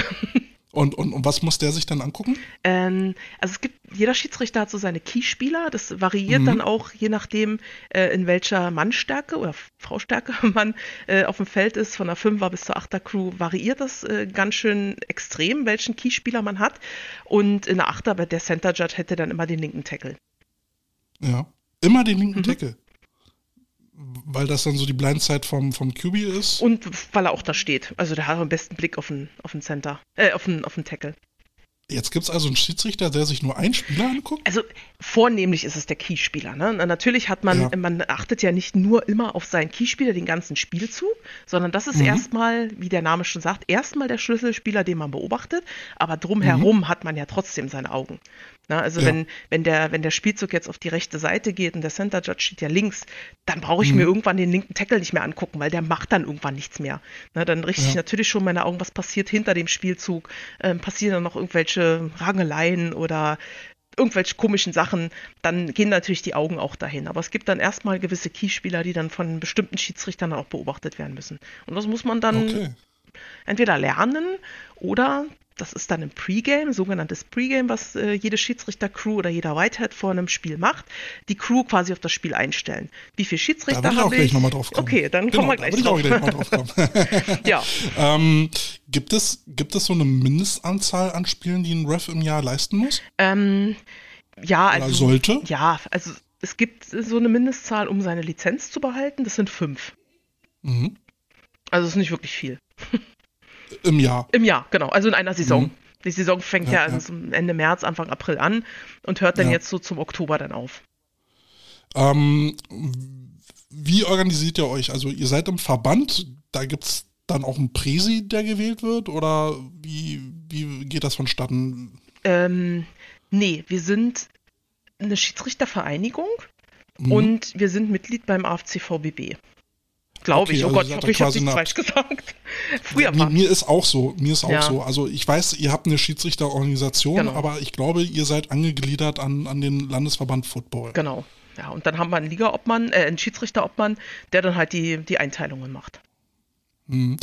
Ihr seid ja da mittlerweile auch, glaube ich, digital unterwegs und mhm. benutzt dann so eine App, wo dann die Spiele aufgelistet sind und dann kann man sich da, glaube ich, eintragen. Genau. Ne? Ja, das ist so ein, so ein Tool, das hat NRW äh, irgendwann mal gebaut. Das ist eigentlich ganz, ganz charmant. Das ist sehr einfach. Also man wird eingeteilt und dann sieht man halt, in welchem Spiel man eingesetzt ist und dann kann man dieses Spiel bestätigen oder halt absagen. Das ist leider immer nicht so mhm. gut, weil absagen wird, bedeutet dann, man hat vorher keinen Sperrtermin gesendet. Meistens so. Ja. Manchmal passiert das. Ähm, ja, da, in diesem Tool kann man sich dann auch diese sogenannten Sperrtermine setzen, ähm, wenn man dann weiß, man ist da definitiv nicht da, wie zum Beispiel man ist im Urlaub oder was weiß ich. Man ist halt dem Wochenende halt nicht, zur, äh, nicht steht nicht zur Verfügung. Dann trägt man das halt ein und dann wird man auch nicht angesetzt. Mhm.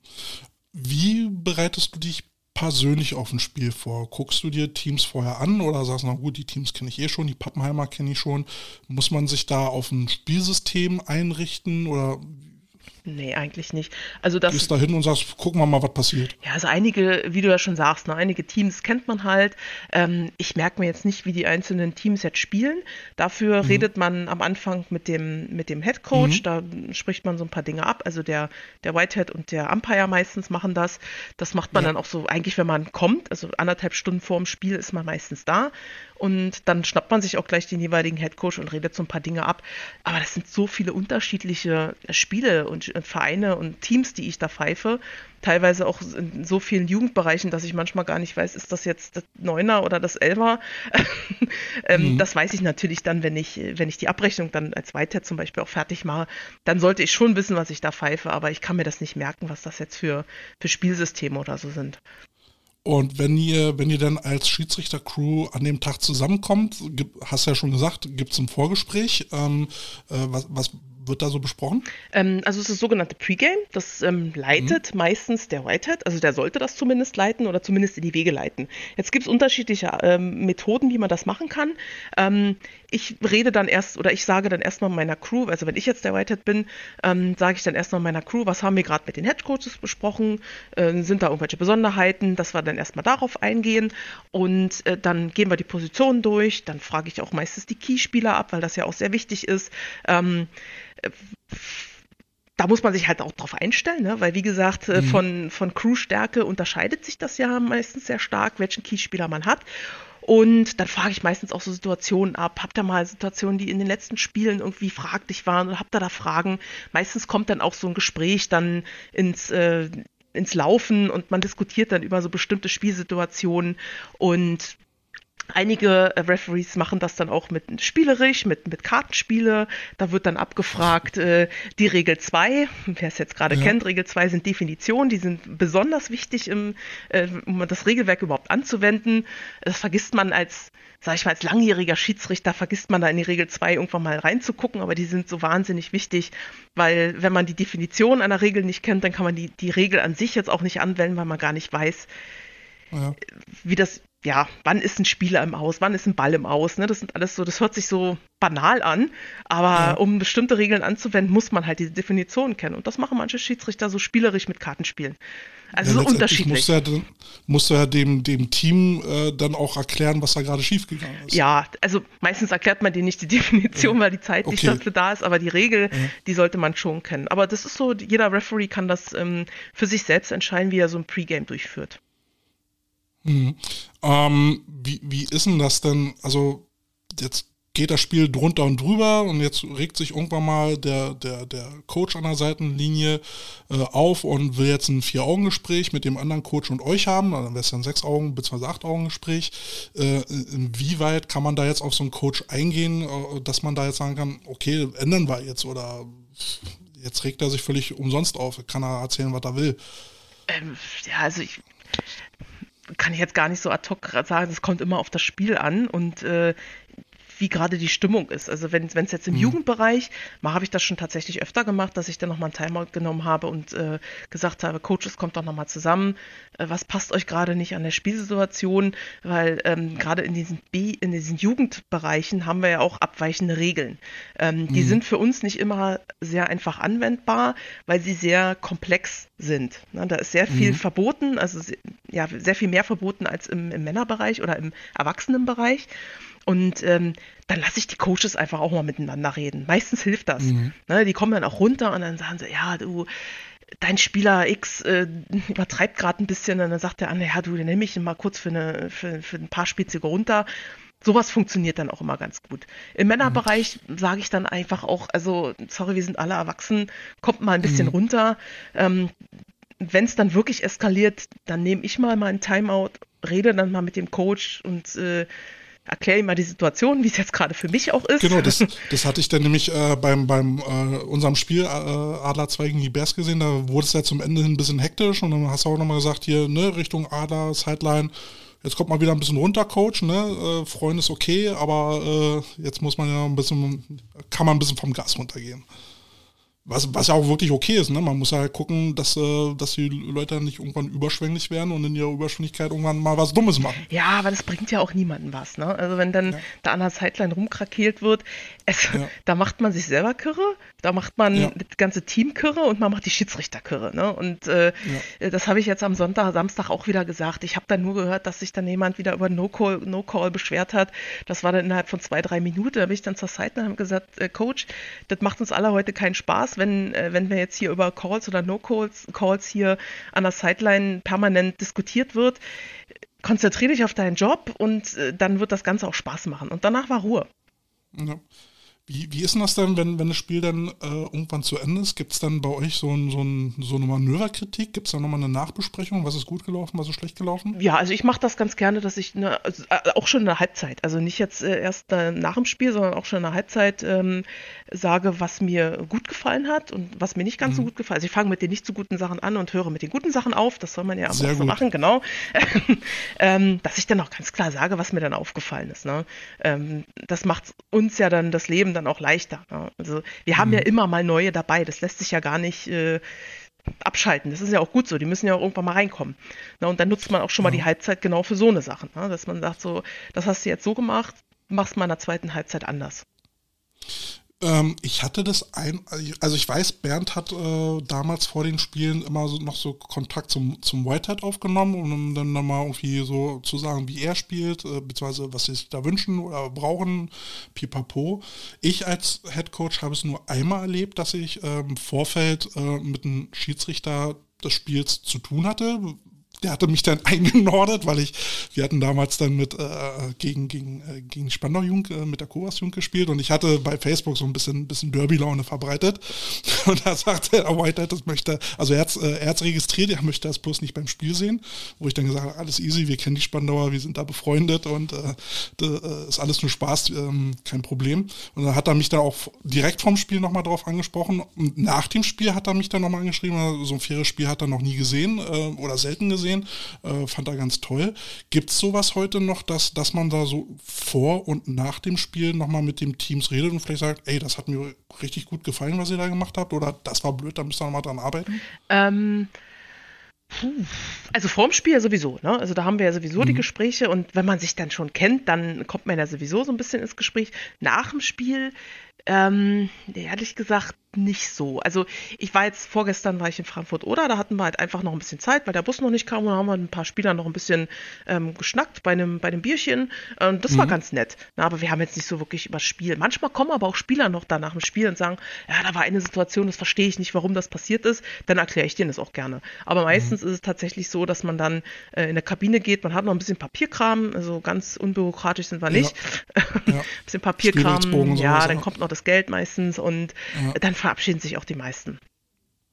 Ja, weil mir, mir fällt, also war eigentlich schon immer so, aber diese Saison ist es mir irgendwie immer aufgefallen, weil dann auch immer mal so Schiedsrichter dabei waren, die, die ich kenne ähm, und hätte gern noch mit denen geschnackt, aber sobald Cointoss vorbei ist, sind die Schiedsrichter-Crews dann auch immer schon zügig vom Feld runter, sodass man selten die Chance hat, sich nochmal fürs Spiel zu bedanken, äh, weil das ist ja auch eine Arbeit, die ihr macht und äh, viele Crews machen ja ihr Möglichstes, das Spiel so angenehm wie möglich zu machen äh, und machen da einfach einen tollen Job und da darf man sich dann auch mal gerne für bedanken, aber man hat eigentlich gar nicht die Chance dafür und das finde ich halt immer so schade, beziehungsweise vielleicht auch nochmal nachzusprechen, ey, da gab es jetzt eine Situation, was, ist da schiefgelaufen? Ähm, da, da hätte ich nochmal Redebedarf hm. oder so. Ne?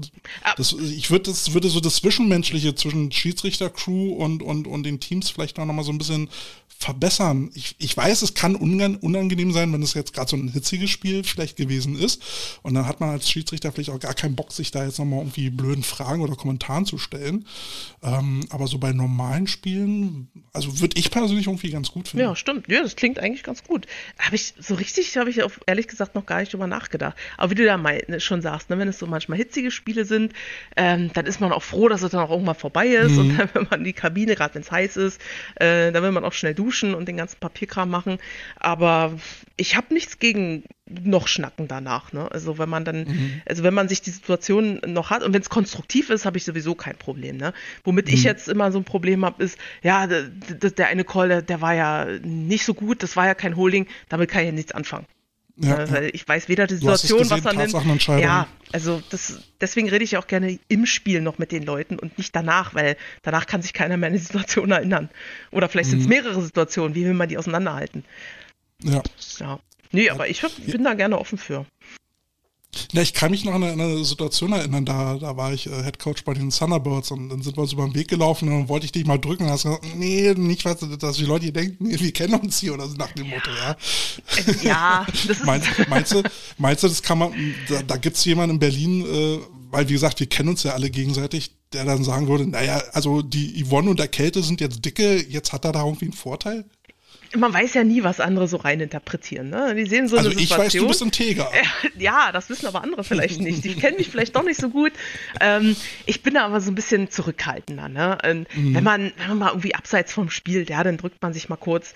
Ja, aber so auf dem Spielfeld, man weiß ja wirklich nie, also wenn, gerade wenn es Auswärtsteams sind, ne, da bin ich dann sowieso mhm. ein bisschen vorsichtig, denn sonst heißt es ja schnell ja. hier die Berliner unter sich und so. Ähm, ja. Klar, wenn das eine, eine regionale Liga ist, ja, man sollte das vielleicht nicht ganz so auf, offensichtlich. Ja. Man, man redet ja trotzdem miteinander und alle wissen ja. dass man sich kennt und auch das gegnerische Team kennt ein Jahr und ja, man muss halt immer gucken, ja. welche, Geg welche Spieler sind das und welche Coaches sind das und äh, wo kommen die Teams her. Das ist immer so ein bisschen, mhm. dass man halt so die Rahmenbedingungen auch so ein bisschen beachtet. Ja, gut, ich meine letztendlich, ne, ähm, wir beide sind jetzt schon seit über, also du noch länger als ich. Nee, du hast, du hast 99. angefangen, 2004, 99. Mhm. Ich habe, glaube ich, 92 angefangen, also nur unwesentlich länger als du. Also wir sind schon über, über 30 Jahre dabei. Ähm, und ich habe schon Jungs ausgebildet, so wie, wie, äh, wie, wie, äh, wie, die Hirselands. Beide Brüder sind ja äh, Schiedsrichter. Ähm, und wenn ich die sehe, dann, dann freut es mich auch einfach, die Jungs dann zu sehen. Dann muss ich halt auch sagt auch schon, das Gebot des Respekts, einfach mal begrüßen und sagen, hey, ja. toll, schön dich zu sehen. Ja, das, das kann man Aber, ja auch machen. Das muss ja, das muss ja erlaubt genau. sein. Genau. ähm, wie ist denn, wie ist denn das so generell, äh, wie ist der Eindruck, der Umgang Teams, Spieler, Trainer mit Schiedsrichtern an Game Day? Ist, äh, ist das größtenteils so, dass du sagst, das ist schon vernünftig, das ist respektvoll oder sagst du, geht nicht. Das sind ja hier schon Fußball. Äh, ähm, Dimensionen, hier wirst du ständig angepault, von der Sideline kommen immer ständig blöde Sprüche. Wie erlebst du das? Äh, oh, tatsächlich erlebe ich das von, äh, von total angenehm bis äh, extrem unangenehm. Ähm, ich kann das auch gar nicht festmachen. Das ist, ich weiß nicht, wie, das, wie sich das manchmal so hochspielt. Ne? Also was ich zum Beispiel überhaupt nicht leiden kann, ist diese unterschwelligen Kommentare, ach ja, es war jetzt schon wieder ein Holding. Und das ist so, man kriegt das zwar mit, also man kriegt das auf jeden mhm. Fall mit, ne? Also gerade wenn ich jetzt so ja. auf, der, auf der Seitenlinie stehe und habe ein Team hinter mir, das kriegt man definitiv mit. Und äh, das ist, manchmal ist das anstrengend, weil, dass man das subjektiv sieht, das ist völlig normal, ne? Und dass man ähm, vielleicht auch glaubt, das war jetzt ein Holding, obwohl jetzt keins geworfen wird. Vielleicht war es ja auch eins und man hat es nicht gesehen, weil irgendwie eine Spielertraube vor einem war. Das kann ja auch immer mal passieren. Ne? Mhm. Aber dieses permanente, es gibt Spiele, Dafür geht das vom ersten Spielzug an los. Das, der Ball ja. ist nicht mal gesnappt und es kommt von der Sideline schon Holding, Holding, Holding. Und da denkst du schon, na, das wird wieder ein langer Tag. Ähm, du kannst nicht jede Spielsituation erklären und du glaubst dann ja. irgendwann, sag mal, bin ich selber blind oder kann doch nicht sein, dass die permanent Holding rufen. Entweder sie machen es schon prophylaktisch, dass sie im Holding ja. rufen, oder sie sehen wirklich eins, wo ich vielleicht nicht eins sehe. Also du, du denkst dann an andere Sachen und kannst dich dann nicht mehr aufs Spiel konzentrieren, weil du ständig diese Sidelines hörst. Und das wird auf Dauer ist das echt nervig. Und das ist häufig ist es auch einfach, ich muss es leider so sagen, Regelunwissenheit. Ähm, da ja. wird dann einfach was raufgebrüllt, obwohl es nicht so ist. Ja, und äh, das schaukelt sich dann so hoch, auch innerhalb des Teams. Und das Team ist dann so fokussiert auf die Schiedsrichter, obwohl sie eigentlich auf ihr Spiel fokussiert sein müssten.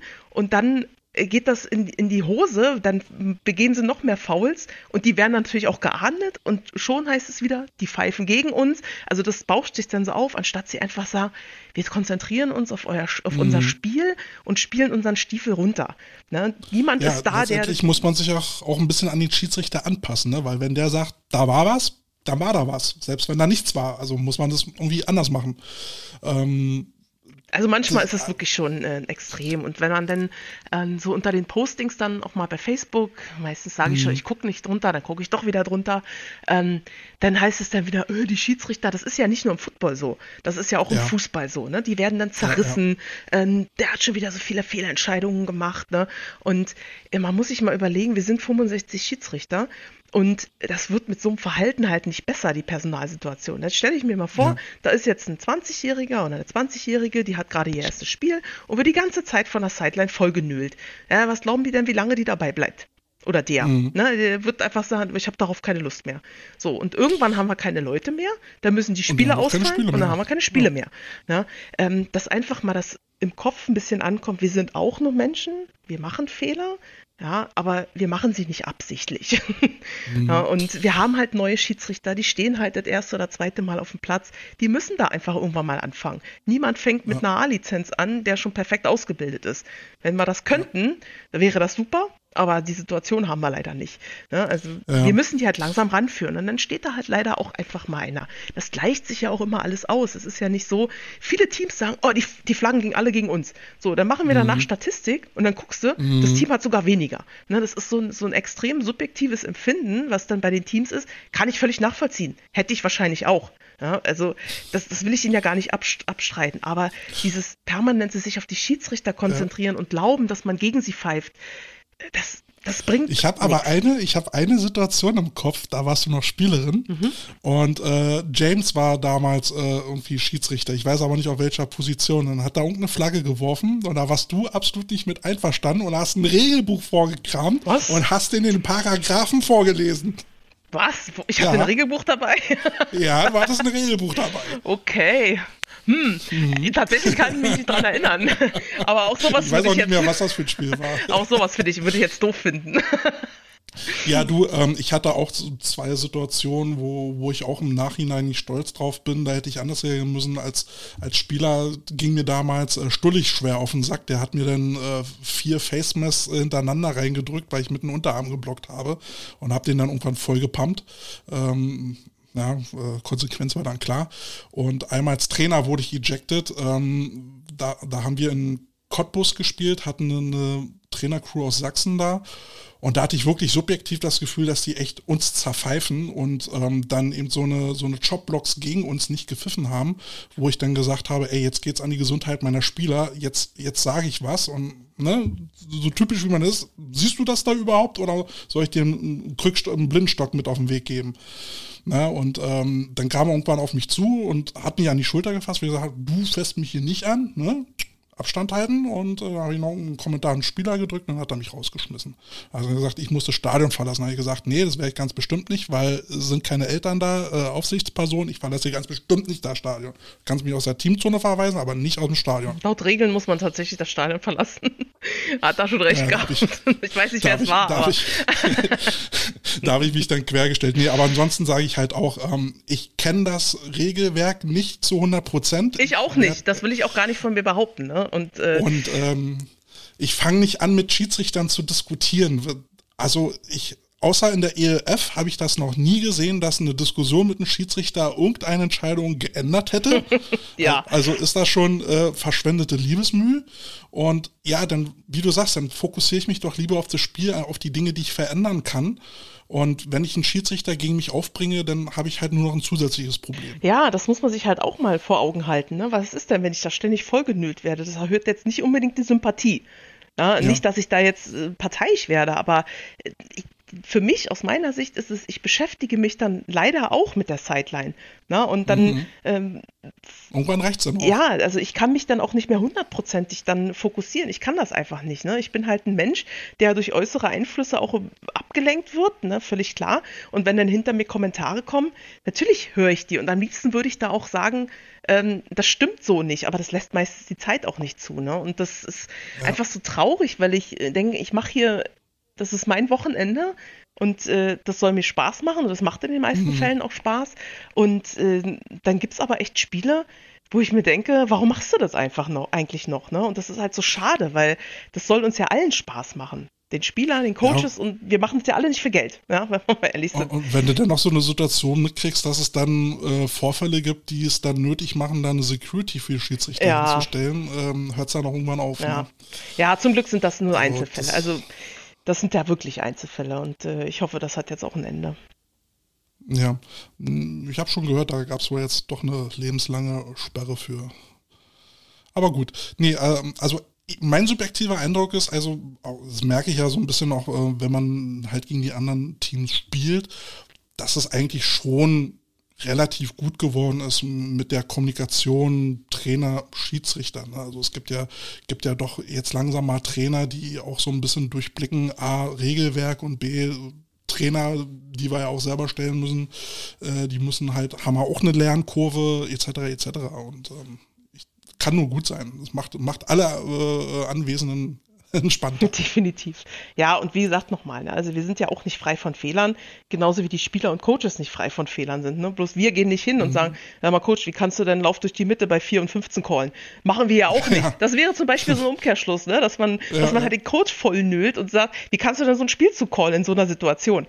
das macht natürlich keiner, aber das wäre genau das Gleiche. Ne? Das, äh, mhm. Und ähm, wie du ja auch schon sagtest, noch nie also zumindest bei mir nicht, äh, habe ich meine Meinung geändert, weil mir ein Coach sagte, das war jetzt doch kein Holding. Ja. Und das ist einfach, das ist einfach so, man muss das dann einfach so hinnehmen in dem Moment. Es ist eine Tatsachenentscheidung, wir haben kein Video-Review und wir müssen Entscheidungen innerhalb von einer Zehntelsekunde treffen und die können auch mal falsch sein und das, und ganz sicher, sicher, so ein so ein Call oder No-Call wird nicht ein Spiel entscheiden. Immer wenn dann auch gesagt nee. wird, unser einer Touchdown wurde zurückgecallt. Ja, dann hätte er vielleicht im ersten, zweiten oder dritten Quarter auch schon punkten können, wo er den Ball fallen lassen hat oder sonst irgendwas. Ne? Das wird dann halt so gerne auf so eine Schiedsrichterentscheidung äh, geschoben, weil das natürlich in dem Moment eine sehr einfache Erklärung ist, warum man jetzt etwas man nicht geschafft sich, hat. Ne? Man muss sich selbst nicht hinterfragen. Genau, ne? aber das ist nicht zielführend. Wenn ich jedes Mal sage, ja. die Schiedsrichter sind schuld, dann werde ich nicht besser, weil dann kann ich meine Fehler, dann habe ich meine eigenen Fehler nicht erkannt und kann sie dann mhm. auch nicht abstellen. Und es gleicht sich immer aus. Ja? Man hat einen No-Call auf der einen Seite, man hat einen No-Call auf der anderen Seite. Das wird immer mhm. passieren. Mhm. Ja, ich hatte, ähm, und das, das äh, ist so ein kleines Mosaiksteinchen zu einer Aussage, die ich von, von äh, äh, Fuad, unserem Verbandspräsi, ähm, mitbekommen habe. Eine sehr interessante Ansicht, dass, ähm, dass die Problematik, die der Verband vielleicht so hat, nicht in der Kommunikation mit den Vereinen ist, sondern ähm, in der Kommunikation mit den Coaches, weil die Coaches ja auch nicht unter Verband organisiert sind, ähm, dass, ähm, dass man die Coaches nicht erreicht. Und und dass man das ja eigentlich auch versuchen müsste zu ändern. Und äh, da sehe ich dann halt auch äh, irgendwo dann so einen Punkt Kommunikation von Problemen, zum Beispiel eben die Needs von Schiedsrichtern hm. anzusprechen. Ne? Ja. Und all das, was du beschrieben hast, das müssten Trainer sich dann halt auch mal verge vergegenwärtigen, obwohl sie es ja eigentlich wissen müssten, weil sie ja eigentlich aus ihrem Team Schiedsrichter stellen. Ja, ja komisch ja. ist das manchmal, ne? dass sie Schiedsrichter im Team haben. Ähm, aber ich weiß nicht, nee, ich sag's lieber nicht. ja, ich glaube, die Trainer sind manchmal auch einfach zu stolz, um sich da reinreden zu lassen von einem Schiedsrichter, so von wegen, auch wenn dir ein eigener Teammate sagt, einer von den Spielern, nie Coach, das, äh, mhm. das müsste man vielleicht nochmal anders machen. Nee, das habe ich schon immer so gemacht. Ja, ja nur regen. Anstatt, anstatt mal mit den Schiedsrichtern zu reden. Ja. Ja, ich glaube, du hattest in einem ähm, Podcast auch mal angemerkt, dass es so, früher gab es mal so eine Coaches Association, ne, wo Ja, sich die genau. Coaches so zusammen äh, so einen Verband gegründet oder eine Vereinigung gegründet haben. Sowas, glaube ich, fehlt auch, ne? Äh, dass man dann Mhm. auch an so eine Coaches-Vereinigung dann auch mal ran kann und äh, die Coaches vielleicht doch eher mal dazu geneigt sind, auch Schiedsrichter auch einzuladen. Ähm, Ja. ich weiß nicht, ob es bei den Vereinen manchmal nicht auch nicht ankommt bei den richtigen Leuten, wenn man da eine Mail schreibt oder so. Ich weiß nicht, ich habe da manch, ich habe da nicht so den Einblick. Naja, meistens ist es ja so, ne, dann, dann äh, erreicht eine Mail äh, den Verein und entweder wird die vergessen oder sie wird weitergeleitet und dann vergessen. Ja, Und ähm, ich finde halt eben auch, also ich, ich finde das, das habe ich ja vorhin auch schon gesagt, ähm, ich finde das Gold wert, wenn man schon angeboten bekommt, dass die Schiedsrichter in den Verein kommen. ja. Besser geht's doch gar Eigentlich nicht. geht's nicht besser, ja. Da, da sind schon Leute, die sich bereit Ja. erklären, euch zu helfen. Und wenn es erstmal nur ein Regelabend ist, ne? Also das mit den, Ja. mit den Scrimmages und man pfeift da wirklich mal, das ist noch eine Stufe höher. Aber wenigstens mal den Regelabend, dass man, dass man den mal hat. Oder auch Videos zur Verfügung gestellt bekommt. Wie oft höre ich Ja. im Spiel, oh, das habe ich auf Video, das schicke ich euch zu. Ich habe noch nicht ein einziges Video zugeschickt bekommen. Und was schade ist, weil wenn es wirklich Videos gibt, wo bei uns, wo wir mal sehen können, dass das vielleicht wirklich auch mal eine Fehlentscheidung war, dann würde ich das auch gerne sehen. Ja, das ist ja, Mhm. ja, das aber ist ja, meistens gibt's das dann nicht. ja, vielleicht, weil der Oder doch Fire and Forget. ja, genau. Es wird einfach vergessen oder es ist vielleicht doch nicht die Situation äh, gewesen, wie man, wie man sie als Coach Mhm. dann subjektiv wahrgenommen hat. Aber gerne immer her damit, weil das ist unser Trainingsmaterial. Aber ich, ich habe den Effekt selber beobachtet in der Hinsicht, dass ich ja als Trainer, ähm, der sich dann mit an, Angebot an andere Trainer wendet, zu sagen, hey, du hast vielleicht äh, jetzt nicht so die Ahnung, wie Longsnappen funktioniert, aber wenn du möchtest, dann zeige ich dir das ganz gerne, völlig unentgeltlich. Komm zu dir und zeig dir das. Und dann, äh, ja, nee, du lass mal. Ja, komisch, Bedarf. ne? Ja, ja, die Leute haben dann ähm, teilweise Angst, sich ähm, bloßgestellt zu fühlen, weil sie dann äh, zugeben müssen, sie wissen was nicht, was ja totaler Quatsch ist. Keiner kann von Anfang an alles wissen. Äh. Ich habe es da auch nur äh, gezeigt bekommen. Ja, ja, klar. Ich meine, das war ja auch so ein bisschen unser, unsere Intention für dieses Lady Scrimmage, was du ja am Anfang Ja, schon genau. angesprochen hattest. Ähm, ich kann mich noch erinnern, das erste, das hatten wir mit 21 äh, Mädels gemacht. Da wollten wir Mhm. einfach nur so ein bisschen Football spielen. Und daraus ist die, die Idee dann entstanden, na, man kann ja auch Wissen weitergeben. Das kann ja uns als Frauenfootball ja auch nur nach vorne bringen, wenn wir unser Wissen untereinander auch teilen. Na, und Ja, wenn er, wir haben so viele Leute, die auch mal die Vereine wechseln, da wird Wissen sowieso transferiert, ne? Warum, Ja. warum teilt man das nicht sowieso? Wenn man, die Ladies Convention hat ja damit angefangen, dass sich dann da irgendwie 15 Trainer getroffen haben und einfach mal erzählt haben, was sie in Mhm. ihrem Training machen und warum sie es machen. Besser geht's noch ich finde das auch, das ist super viel äh, Wissen, was da, was da auch ist und das geht dann vielleicht auch nicht verloren, weil manche Coaches hören dann auf und da geht so viel Mhm. Wissen verloren, ähm, was so schade ist. Ja. Du sag mal, ähm, du hast doch bestimmt ein paar Musikwünsche äh, äh, mitgebracht. Hau doch mal einen raus. Ähm, ja, da habe ich tatsächlich auch eine Geschichte zu, zu den Toten Hosen. Ja, bitte. Die Toten Hosen und äh, schade, wie kann das passieren? Ähm, da muss ich ein bisschen weiter ausholen. Es war, Hol mal aus. es war das Jahr 2012. Ähm, Schon länger her. Ja, es ist zehn Jahre her, da habe ich noch gespielt. Und zwar haben wir in einer Gruppe, in der Gruppe Nord, mit den Düsseldorf Blades gespielt. Und Mhm. die Düsseldorf Blades waren zu der Zeit echt gut. Die hatten super Einzelspielerinnen, die haben als Team gut funktioniert, die hatten gute Coaches, also sie waren richtig gut und haben uns das Leben in dieser Saison echt schwer gemacht. Wir hatten Bei denen war ich auch mal. ja, die waren ein super Team. Also schade, dass es, Mhm. dass die sich aufgelöst haben. Und die haben auch super, ja, wie gesagt, super Einzelspielerinnen. Mit einigen ist man ja auch noch in Kontakt. Aber ähm, was ich eigentlich erzählen wollte, ist, dass die, wir die Saison, das erste Spiel, ich weiß gar nicht, das erste Spiel, ich glaube, das zweite Spiel hatten wir gegen die Blades. Und oh Wunder, wir hatten das Spiel verloren gegen die Blades mit 14 zu 18. und das war für alle ein richtiger Schock. Und wir dachten so, oh schade, scheiße, wie konnte denn das passieren? Und äh, da ist dieses Lied dann bei uns äh, irgendwie entstanden. Und dieses Lied haben wir dann mal gehört, mal auf Auswärtsfahrten, auch mal in der Kabine. Und wir hatten dann das Rückspiel in Düsseldorf und das hatten wir dann unentschieden gespielt. Ne, Und wenn man sich so ein bisschen im Football Ja. auskennt und Tabellen, hat nicht gereicht. Der direkte Vergleich verloren, also waren wir auf Platz zwei. Wir hatten dann äh, das Halbfinale gegen Nürnberg gespielt, das wir relativ deutlich auch gewonnen hatten und erwartungsgemäß hatten wir dann im Finale gegen Düsseldorf gestanden. Und vor diesem Spiel in Düsseldorf, vor diesem Finale, ähm, gegen Düsseldorf. Das war, ich glaube, das war der Ladies Bowl in Frankfurt oder. Jedenfalls haben wir dieses Lied gehört von den, von den Toten Hosen. Schade, wie konnte das passieren? Da gibt es eine Passage in diesem Lied, was dann heißt, wir kommen zurück, um, um uns zu revanchieren. Und wir haben uns revanchiert. Und zwar wie? Wir haben sie, ich glaube, mit über 40 zu 12 oder irgendwas haben wir sie weggepustet, muss ich leider so sagen. Und äh, seitdem ist dieses Lied, wenn ich das höre, kriege ich jedes Mal Gänsehaut. Weil das war einfach so, so überwältigend. Da musste man mal so richtig kämpfen, um mal wieder um deutschen Meister zu machen. Und das war einfach, dieses Lied hat uns diese Saison begleitet und das war einfach toll. Mhm. Cool, ja. dann loggen wir das und äh, dann können sich die Leute das mal anhören. Ja. Ähm, haben wir auch mal im Podcast drüber gesprochen, was machst du mit Teams, die von vornherein ähm, der gehypte Favorit sind, vielleicht auch, also auch gerechtfertigt und dann kommt die Klatsche. Ne, was, was, was, machst du dann? Wie, wie agierst du denn als Trainer mit diesem Team? Tja, gute Frage. ich war nie Trainer. ja, also, du musst, du musst zu erden, ne? Also Bernd war ja jetzt nie, das war unter Bernd auch, Bernd war jetzt ja nie so, dass er jetzt äh, den Kopf in den Sand gesteckt hat und die Schuld bei allen ja, anderen gesucht hat, sondern er hat knallhart gesagt, ja, da sind welche, die machen uns jetzt hier richtig das Leben schwer und wir müssen jetzt dagegen halten. Und dann ähm, war das auch so, dass wir im Finale ähm, eine ganz andere Formation gespielt haben. Also die, die Blades waren halt einfach nicht drauf eingestellt. Und wir mhm. hatten das, ja, ich sag mal, ein bisschen äh, vermessen, vielleicht auch schon vor dem Halbfinale, äh, diese, diese neue äh, Formation installiert, in der Hoffnung, dass wir halt einfach das Halbfinale gewinnen und dann im Finale auf, den, mhm. auf äh, Düsseldorf treffen. Und wir haben sie ja, eiskalt erwischt das ist ja das, was Bernd halt äh, ähm, auch ausgemacht hat. Der hat ja nicht auf irgendjemanden eingeprügelt und gesagt, das war jetzt deine Schuld, sondern hat analysiert, wo genau. waren die Fehler, wo waren die technischen Absolut. und taktischen Fehler. Ja. Und wenn sie taktisch waren, hat er auch die Schuld auf sich genommen.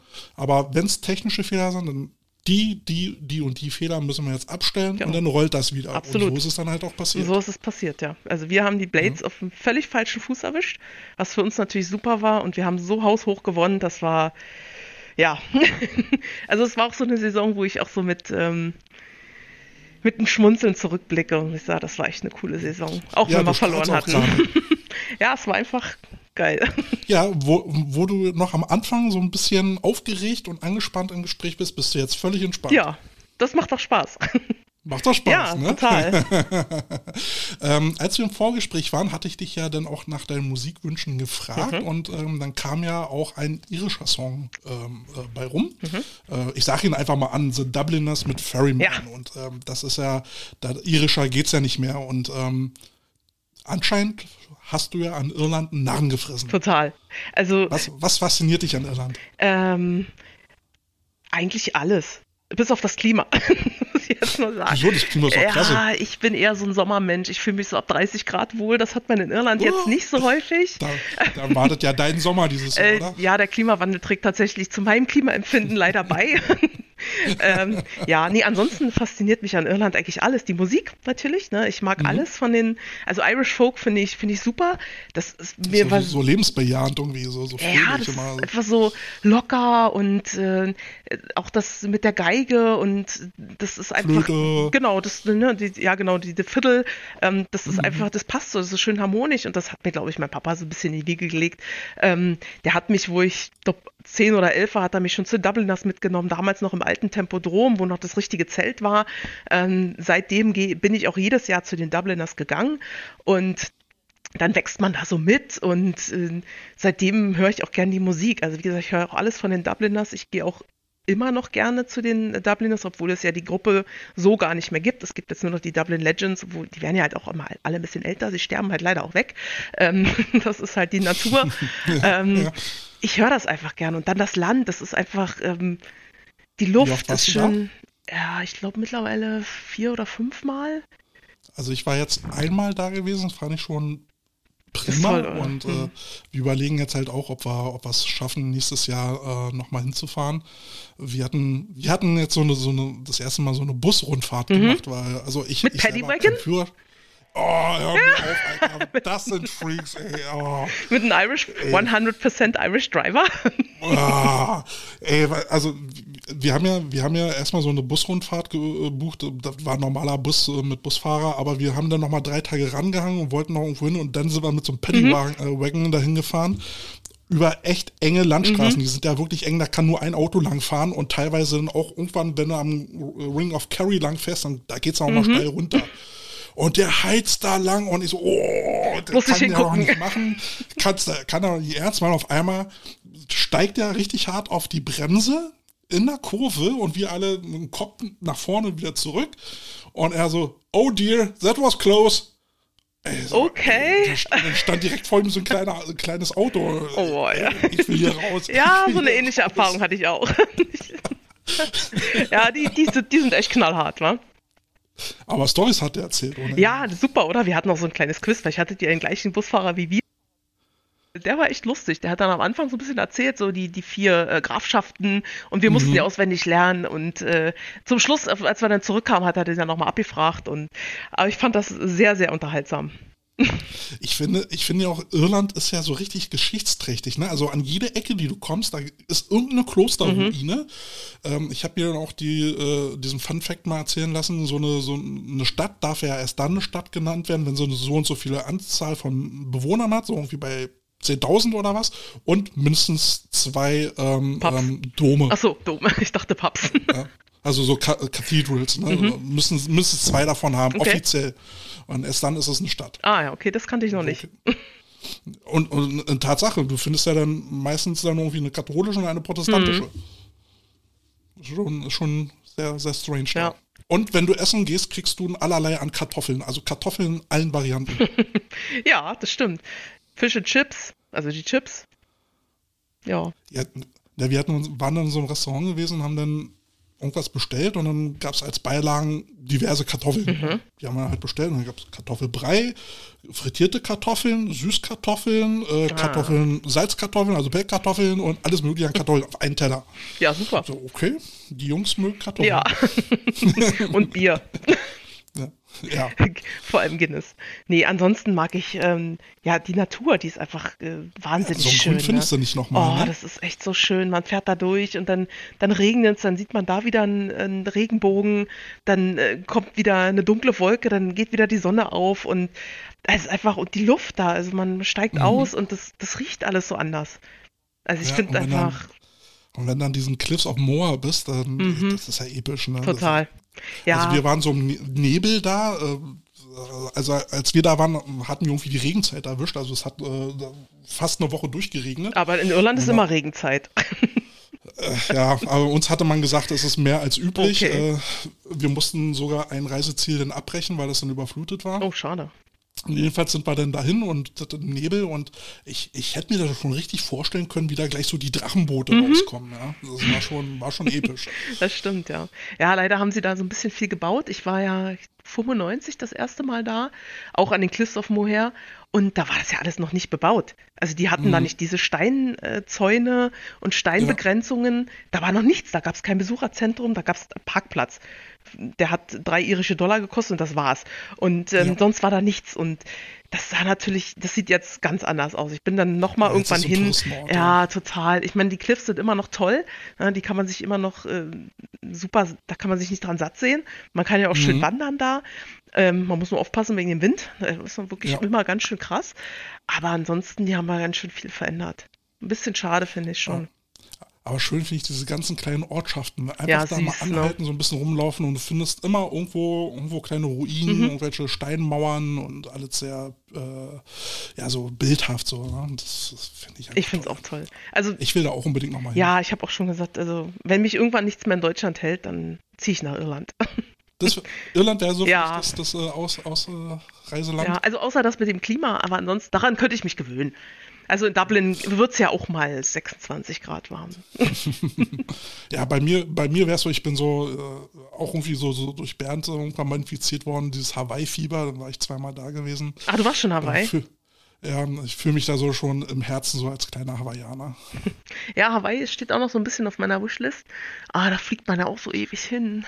Ja, ne, zwölf Stunden äh, nach entweder LA hm. oder Frisco und dann nochmal sechs Stunden auf die Insel. Ja, wahnsinnig Und dann musst du Inselhopping machen.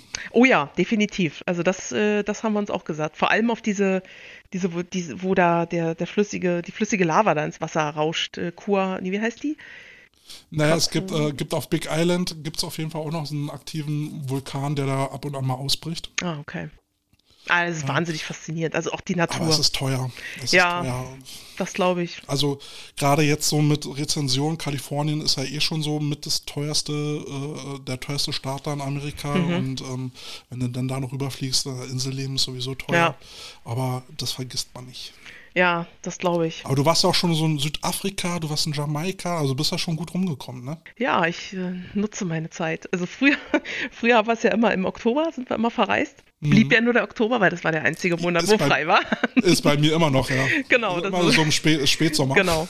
Ähm, ja, aber tatsächlich äh, reise ich total gerne, auch viel mit Ona teilweise zusammen. Wir haben auch zusammen eine Kreuzfahrt. Habt ihr wirklich noch so engen Kontakt, ja? Ja, ja, mega viel. Also wir, wir verreisen ganz oft zusammen. Wir sehen uns auch mindestens einmal im Monat. Oh, Grüße mal ganz lieb. Mach ich. Sehr gerne. Die ist gerade äh, auf der AIDA tatsächlich in Norwegen mhm. unterwegs. Sowas würde ich auch gerne machen. Ja, wir haben auch eine Kreuzfahrt schon mal zusammen gemacht. Das war echt schön. Hast du dann so noch mit den anderen Mädels, so wie Steffi oder so, noch Kontakt? Ja, Steffi auch. Ja, also Steffi kenne ich ja tatsächlich schon seit der Vorschule. Also wir kennen uns wow. seit jetzt knapp äh, 38 Jahre. Mhm. Ja, also, Aber die hat mit Football gar nichts mehr zu tun, oder? Äh, nee, außer gucken. Ja. ja. Nee, tatsächlich nicht, nee. Ah, also wenn ihr euch mal irgendwie trefft, da würde ich gerne mal dazukommen, mal wieder über alte Zeiten schnacken. Das machen wir bestimmt. Das, das würde ich toll finden, mal irgendwie auf ein Bierchen oder so. Ja, ohne im Keller. Oh ja, unsere, ja genau, die Kellerpartys. Ich, ich fand das ja so toll damals. Also ich, ich war mal komplett eine Saison bei euch gewesen als, als O-Line-Trainer sind die Kobas natürlich deutscher Meister geworden. Und ich hatte gar nicht das Gefühl, dass ich so viel mit euch machen musste. Also Bernd-System kanntet ihr ja eh und ich musste euch nur so ein bisschen mit Übung beschäftigt halten. Ähm, das lief ja alles von selbst. Ähm, und dann fand ich es halt toll, dann gab es halt zum Saisonabschluss dann halt die, äh, die Abschlussfeier in Onas Keller mhm. und äh, dann gab es von den Mädels so kleine Präsente, mhm. so, so, so, ein T-Shirt mit dem äh, Schlangenbändiger drauf und, und äh, dann waren wir irgendwann noch in, in äh, Strausberg gewesen, äh, in dem äh, Camp mhm. und dann gab es ja so für alle noch so Türschilder, dann habe ich das nochmal geschenkt bekommen. Das fand ich einfach klasse und äh, das, das hat mich so berührt, das, das, das war so eine, so eine ehrliche Dankbarkeit, ähm, die man ja so bei Männern so immer so als gegeben sieht, ne? ein Coach macht seinen Job. Bei, bei, bei den Mädels hatte ich immer das Gefühl, toll, dass du das machst. Vielen Dank. Ja, also ich sah, sah, aus, sah das auch als selbstverständlich, weil ihr hattet ja auch soweit ich weiß, auch kein Geld bekommen. Ne? Das war mhm. ja alles ehrenamtlich. Und ein bisschen ja. was äh, revanchieren sollte man sich ja schon. Und wenn das so eine Gastgesch oder so eine Geschenke waren, ähm, das haben wir auch total gerne gemacht. Wir haben uns tatsächlich so über die Saison dann immer schon ähm, Gedanken gemacht, was können wir so als Saisonabschlussgeschenk machen. Und wir haben uns immer was anderes einfallen lassen. Ich glaube, in deinem Jahr mhm. gab es auch diese Dreiecksrucksäcke. Also Rucksäcke. Und ich ja, kann ja. mich noch erinnern, du saßt in der Ecke auf dieser Bank und hast dich wahnsinnig über diesen Rucksack gefreut, weil du meintest, oh, der ist total genau. toll. ja, und, ja, den Cobras genau, genau, ja. Und das gibt uns dann auch wieder so das Gefühl, wir haben genau das Richtige gemacht. Ja, ja, also ich fand das einfach toll und ähm, dieser Zusammenhalt äh, der, der, Ladies war toll, mit dazugehören war toll und ähm, die Zeit vermisse ich auch so ein bisschen. Ja, ne, tatsächlich, ja. Das vermisse ich auch so ein bisschen. Ja, das war auch eine, eine, eine echt prägende Zeit in, in, meinem Leben. Ich meine, ich habe seit ich 21 bin, habe ich äh, Football gespielt, bis ich 36 war. Ja, gut, jetzt waren 15 Jahre oder 16 Jahre. Klingt jetzt vielleicht nicht so viel, aber es war doch eine echt prägende Zeit. Mhm. Ich äh, sage ja auch immer noch, mit euch habe ich erst richtig coachen gelernt. Oh, schön. Weil ich glaube, ähm, bei, bei Frauen ist es halt immer so, ähm, das ist mal so meine Theorie, kann auch daneben liegen, aber Frauen wollen immer gerne wissen, warum sie etwas machen sollen. ja. Und dann kannst du jetzt nicht einfach sagen, mach.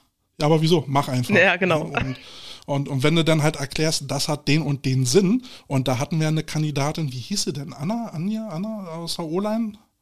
Die, die hat immer gefragt, weil sie auch immer so ein bisschen unsicher war. Eigentlich wusste sie es, aber sie hat mir immer ständig Löcher in den Bauch gefragt. Und äh, hätte ja jetzt nichts gebracht. Jetzt lass mich doch mal in Ruhe, du weißt es doch. Nee, erklär sie halt nochmal. Einfach damit sie ein gutes Gefühl hat. Und, und das hat, das hat mich da geprägt, weil ich war früher auch ein etwas ungeduldiger Mensch. Und ähm, da musste ich dann lernen, A, den Mädels zuzuhören und B, vernünftig zu erklären. Und äh, das hat mich später weitergebracht. Ja, das finde ich gut. Ähm, Hab, habt da mich mitgeformt. Das äh, finde ich super, also dass man das auch annimmt. Ne? Das ist ja nicht jeder so. Mhm. Ne? Einige sagen dann, ähm, oh nee, da habe ich jetzt keinen Bock drauf. ich glaube, man darf das auch nicht zu weit ausweiten. Ne? Also ein Training ist ja auch dafür da, um, um, zu trainieren und man kann auch durchaus mal fragen, ähm, was das für einen Sinn hat, aber man muss das auch im Rahmen halten. Ne? Also wie du schon sagtest, ja, bei dem ja. einen Training 45 Minuten wurde geredet, so ein Training ja. würde ich nicht abhalten wollen, weil da lerne ich nee. halt nichts. Ne? Und man lernt nur durch äh, Wiederholung und Wiederholung und äh, dass man das einmal erklärt, finde ich völlig in Ordnung. Ähm, dann prägt sich das auch besser ein. Finde ich jedenfalls. Ja. Ne? Ich will jetzt hier nicht die Diskussion äh, zwischen Männern und Frauen aufmachen, aber ich glaube, das hat schon noch ein bisschen Hintergrund, wie Frauen denken und wie Männer denken. Mhm. Ja, und genau. ähm, Frauen wollen halt immer erstmal alles abchecken, um dann äh, entscheiden zu können, kann ich das gut machen oder kann ich es nicht gut machen. Denke ich einfach. Ja, mal. wobei ich dann aber auch äh, äh, festgestellt habe, dass es bei Männern auch gut ist, denen dann auch das einmal öfter zu erklären und nicht da halt einen mal auf dicken Max zu machen. Ja, die ne? Männer also fragen auch, halt. Auch Männer wissen es, genau, Männer wissen es auch zu schätzen, wenn man vernünftig mit ihnen redet, ja. aber sie fragen halt nicht. Genau. Das merke ich mhm. auch beim Schiedsrichten, ne? dass ich dann aktiv dann halt auf die Spieler zugehe und sage, das und das hast du falsch gemacht. Einige kommen tatsächlich, aber ganz viele sagen halt, ich habe nicht gehalten. Ne? Und dann gehe ich halt hin ja, und ja. sage, ja, das, das war halt, äh, das war halt ein Holding. So. Und mhm. ähm, die kommen dann halt meistens nicht auf die Idee, einfach mal nachzufragen. Ist ja nicht schlimm. Ja. Sie können uns ja ansprechen. Was ich immer nicht ja. toll finde, wenn sie uns siezen. Ich sagte, du kannst mich gerne duzen. Ja, das ist so niedlich. Bei, den, bei der Jugend ist das dann meistens so, dass die einen dann immer siezen. Und dann fühlt man sich noch älter, als man eh schon ist. Ja, das hatte, das hatte ich neulich auch. Also, weil äh, habe ich äh, Kiddies, die da bei uns auf dem Feld da mittrainiert haben, irgendwie so einen kleinen Hinweis gegeben oder so, oh, haben sie vielen Dank, ja. sehr nett und hey, easy, ja, kannst mich duzen. Ja. Ich habe zwar schon graue Haare, aber. ist aber so niedlich. Äh, deswegen pfeife ich auch Jugend total gerne. Ja, die, die ja. kann man auch Stimmt, noch gut coachen. Da war ich nämlich bei den, äh, bei, bei Andi Reichel, der macht ja die, die Bears-Jugend, äh, B- und A-Jugend mhm. und hat da halt ein Camp gemacht. Genau, und da habe ich dann halt geholfen und, äh, und die Jungs haben mich die ganze Zeit gesiezt, wo ich sage, ey, nein, duzen, ey, bitte, wirklich, duzen reicht, alles gut. Aber es spricht ja auch für ihre Erziehung. Wollten mich gerade sagen, ne? Also erwachsene Menschen, äh, die, die sieht man erstmal. Die müssen das natürlich erstmal lernen, dass das in der Footballwelt, dass man sich da duzt und äh, ja. Ja dann würde ich mal sagen, kommen wir äh, zu unseren fünf Fragen. Mhm. So. So, bist du bereit? Jo. Also, äh, ihr auf einer Auswärtsfahrt. Ähm, und jetzt geht die Diskussion los. Wo halten wir jetzt was äh, und besorgen was zu essen? McDonalds oder Burger King? Bei uns war es immer McDonalds. Warum? Äh, ich gesagt gar nicht, warum. Die wollten immer zu McDonalds. Wahrscheinlich, weil es häufiger äh, auf der Strecke vorhanden war. Bis zu Burger King musste man immer weiterfahren. Letztendlich ist es da wirklich nur ein Stück Fleisch und ein bisschen Salat drauf und das Wasser. Aber beim ja. Burger King kriegt man ein bisschen mehr fürs Geld, oder? Ja, äh, ehrlich gesagt weiß ich das nicht so. Wir waren immer nur bei Meckes.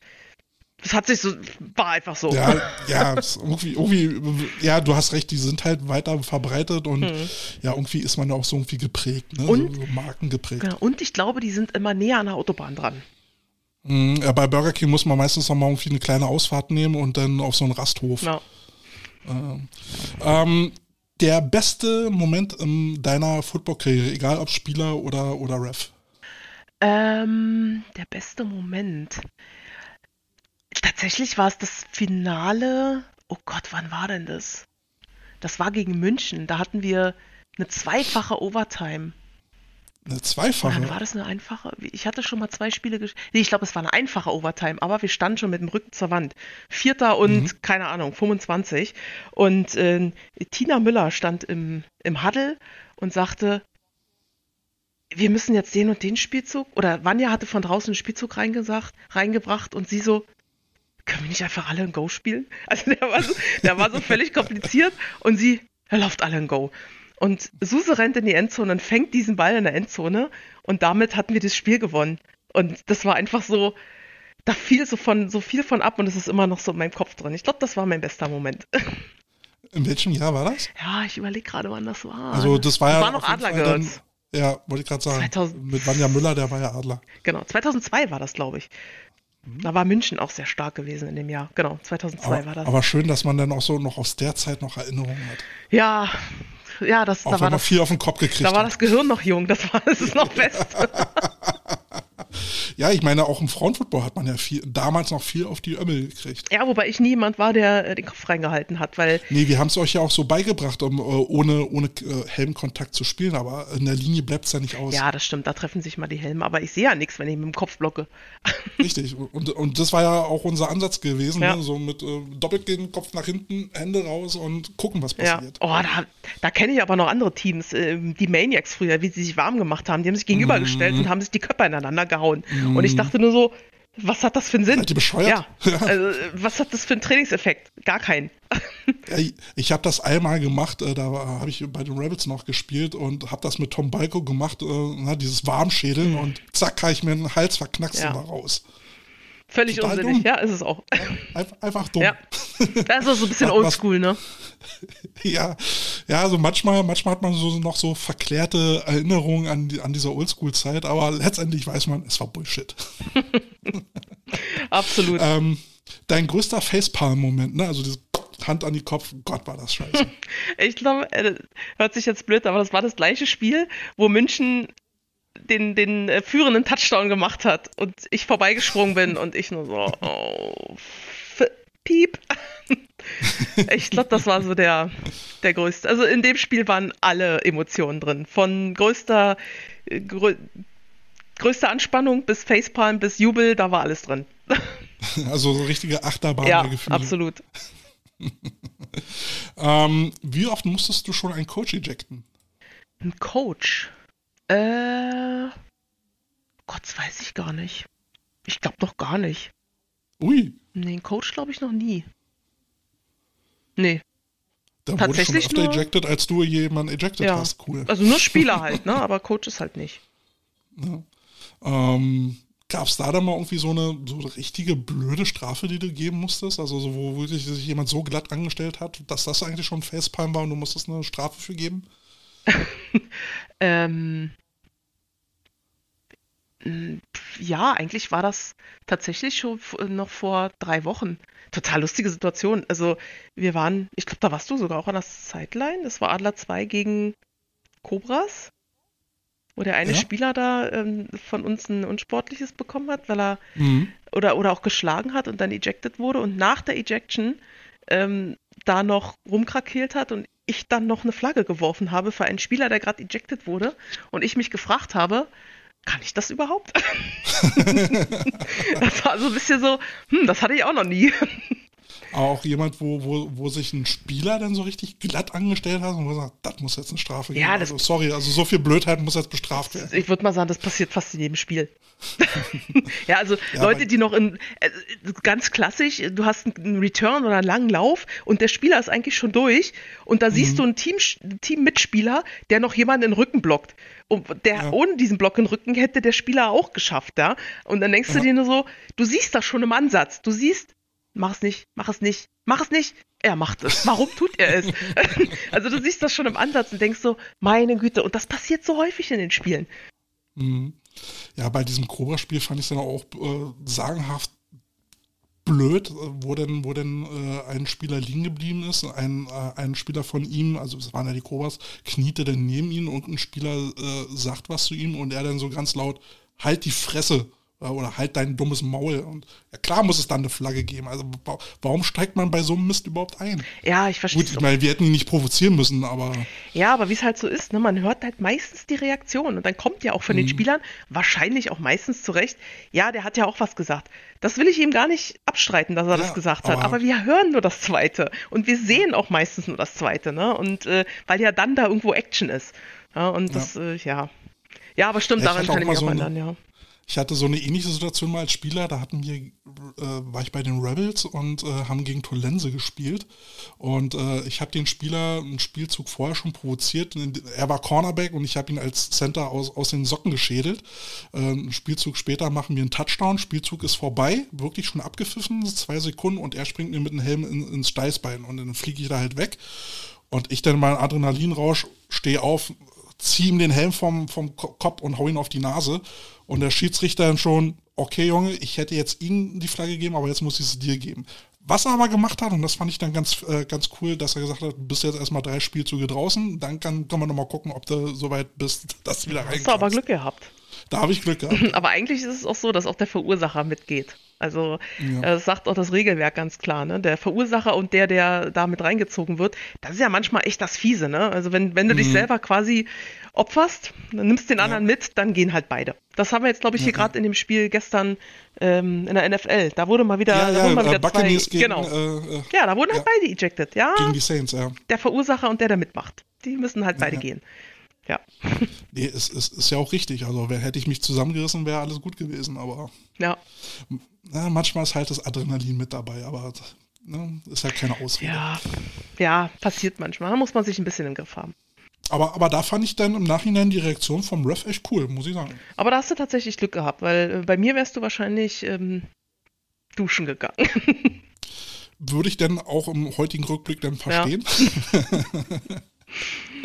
Ja, ich, ich finde es ja sowieso auch dann ganz toll, wenn, wenn Schiedsrichter da auch so ein gewisses Fingerspitzengefühl dann halt walten lassen. Ähm, Gerade, also ich hatte mal ein Spiel gehabt, da waren wir bei der äh, Adler B-Jugend und da haben wir gegen Eberswalde gespielt und hatten dann schon wirklich zwei Schwerverletzte gehabt, uh, die wir mit einem Krankenwagen abtransportieren wollten und dann haben wir ähm, so, so ein ähm, Timeout genommen, haben mit Ref und, und ähm, mit dem Coach gesprochen und äh, wie können wir das Spiel jetzt verkürzen oder was können wir jetzt machen und da hat uns der Whitehead dann so mehrere Optionen gesagt, mhm. wie wir das Spiel jetzt halt äh, verkürzen ja. können. Und, und das, das finde ich dann mal ganz cool. Und wenn sie sagen, okay, ich kann euch Optionen geben, aber ihr müsst euch einig Genau, ja, das kann man definitiv machen. Das gibt auch sogar das Regelwerk her, ähm, dass man mhm. äh, Quarter verkürzen kann. Entweder man einigt sich auf eine, zwei, eine Zeit, zweimal fünf Minuten. Es gibt auch manchmal mhm. zweimal eine Sekunde, dann ist es quasi wie so ein Spielabbruch, aber es ist kein echter Spielabbruch. Ja. Oder man sagt, ja. man, man, lässt die Uhr durchlaufen, so, so ein Mercy Rule quasi. Also da gibt es echt mhm. viele Optionen. Und wenn man sich einigt, dann klar.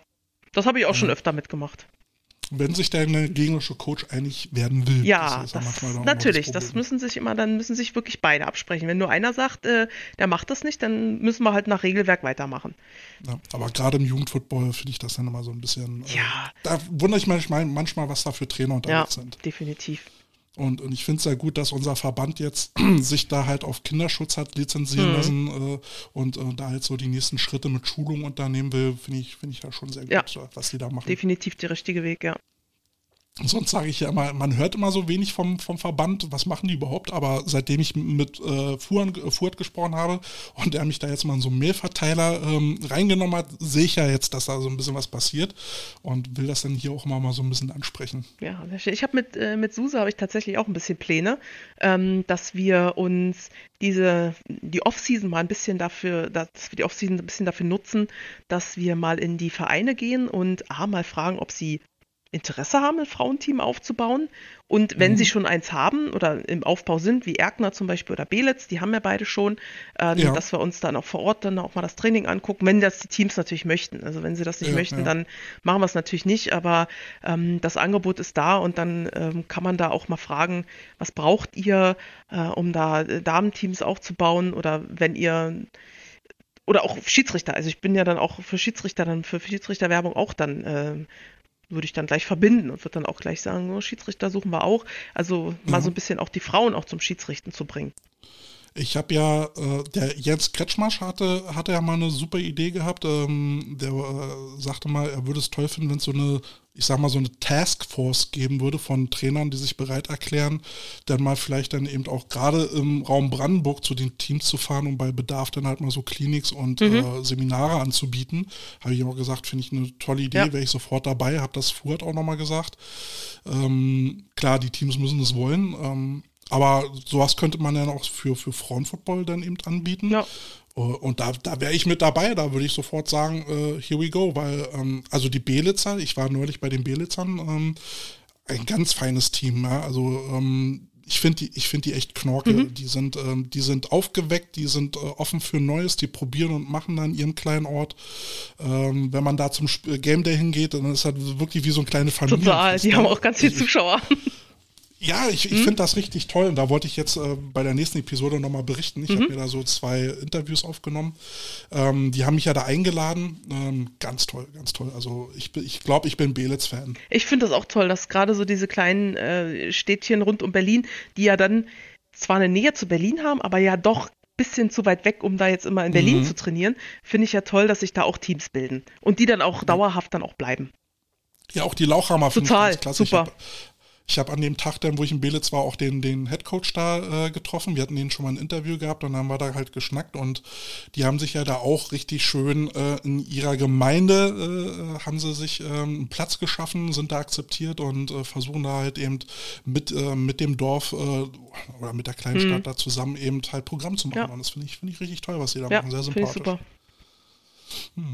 Welche Partie würdest du gerne mal pfeifen? Realistisch oder unrealistisch? Kann, kann NFL-Team sein, kann deutsche Team sein? Was, was wäre deine Traumansetzung, die du gerne als Whitehead pfeifen würdest? Ach so, als weite, ach, ist eigentlich egal. Ähm, ich hätte gerne das Finale der Frauen äh, USA gegen Großbritannien gepfiffen. okay. Ich würde echt gerne mal die Frauen so richtig äh, spielen sehen, die, die vor allem die Amerikanerinnen. Das hätte mich, glaube ich, sehr gereizt. Ja, Oder überhaupt äh, mal einen, al- so, ein- so ein Länderspiel mal zu pfeifen. Das wäre Ja. mal echt schön. Also ohne zu viel verraten zu wollen, aber du, du hast ja da noch so ein bisschen Pläne, wo du noch was versuchen willst, ne? Richtung, Richtung Nation. Yep.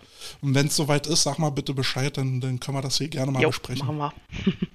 Mhm, das, das würde ich ganz gut finden. Mensch, siehst du, das ist ein richtig entspanntes Gespräch geworden, Mhm. Yvonne. Äh, ich fand das auch sehr interessant. Ähm, ich finde es großartig, mal auch so einen Blickwinkel aus der Schiedsrichterwelt zu kriegen. Ähm, den kriegt man viel zu selten und ich glaube, wir Vereine müssten uns, oder wir Trainer müssten uns da auch mal mehr bemühen, äh, auch euren Blickwinkel einzunehmen und zu verstehen, was ihr da macht und was ihr eigentlich auch braucht.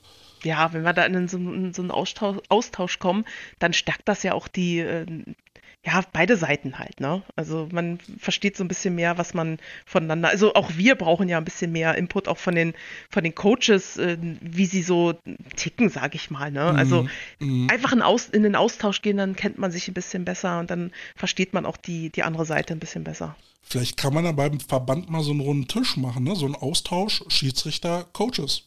Warum nicht? Warum, warum macht man mal nicht so ein Wochenende, wo man, der Verband hat ja ein paar Räumlichkeiten, dann, dann äh, äh, schließt man sich mal am Wochenende ein und erzählt mal so ein bisschen, so Workshop-mäßig. Ja, muss man halt gucken, wo man hin will damit, ne? Und wie man das Ganze Ja, was man organisiert. für Ziel ja, hat, ja. genau.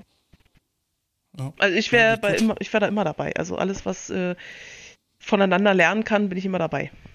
Ja, wie Coach Potatoes versuchen auch immer so ein kleiner Impulsgeber zu sein, so mal so Ideen zu diskutieren. Vielleicht greift die mal jemand auf und will sie umsetzen. Ja, das wäre super. Fuhrt wollte mich ja gleich verhaften, dass ich beim Verband mitmache, aber wenn ich vielleicht mal irgendwann bald als Trainer aufhöre, vielleicht wäre es ja mal eine Idee. Ja, ich glaube, wenn man zwei Sachen macht, äh, ist das immer ein bisschen, ein bisschen viel. Ne? Dann eins von Mhm. beiden gerät dann immer so ein bisschen ins Hintertreffen. Ja. Aber ich glaube, ich bin, ich bin bald so weit, äh, dass ich sage, ich, ich hänge die Pfeife an den, an den Nagel. Also ich hätte jetzt bei Adler 2 noch weitermachen können, aber ähm, ich habe schon vor ein paar Jahren gesagt, ich würde gerne meine Karriere zu Hause beenden, also bei den Cobras. Ähm, es ist halt ein Chaotenhaufen, ich weiß, äh, da läuft, äh, es läuft alles andere als perfekt. ne? Wenn man jetzt sich mal Adler anguckt, was die so an Feld- und Trainingsequipment haben, da kannst du bei den Cobras nur träumen, das wirst du alles nicht haben.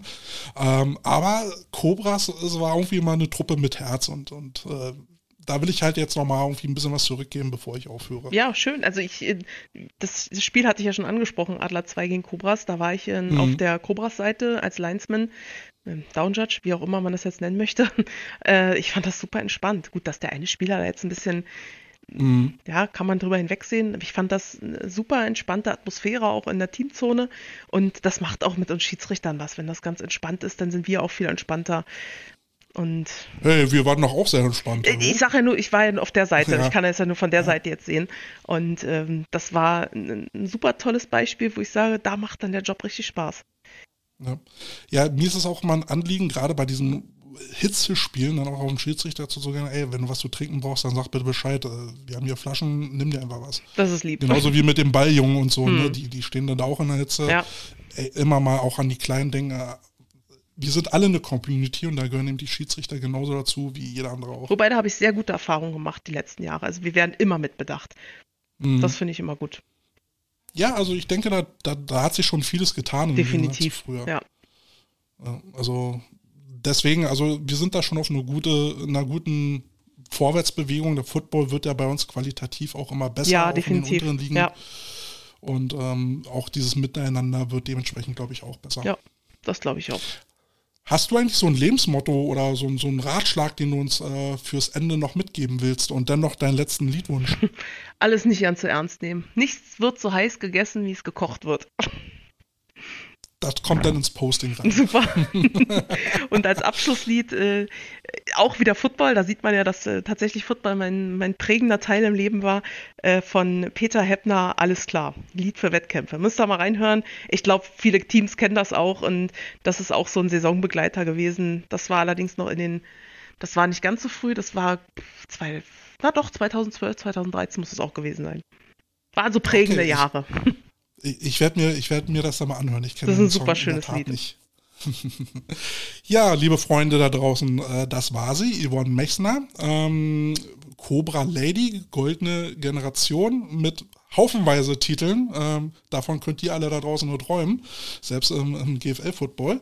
Und äh, Schiedsrichterin hier bei uns in Berlin. Vielen Dank für deine Eindrücke, vielen Dank für deine Zeit. Vielen Dank für die Und, Einladung. Äh, sehr, sehr gerne und weiterhin ein ähm, erfolgreiches Händchen äh, bei deinen Schiedsrichteraufgaben. Dankeschön. Bis dann und äh, ja, liebe Coach, äh, liebe Potato jetzt da draußen, die Coach Potato bin ich ja. Sobald der Carsten wieder da ist, geht es dann auch wieder weiter mit unseren Episoden. Hab noch ein bisschen Geduld, ja, Romantik und Liebe, die brauchen ihre Zeit und bald geht's weiter. Ich wünsche euch was, wir wünschen euch was. Bis dahin, ciao, ciao.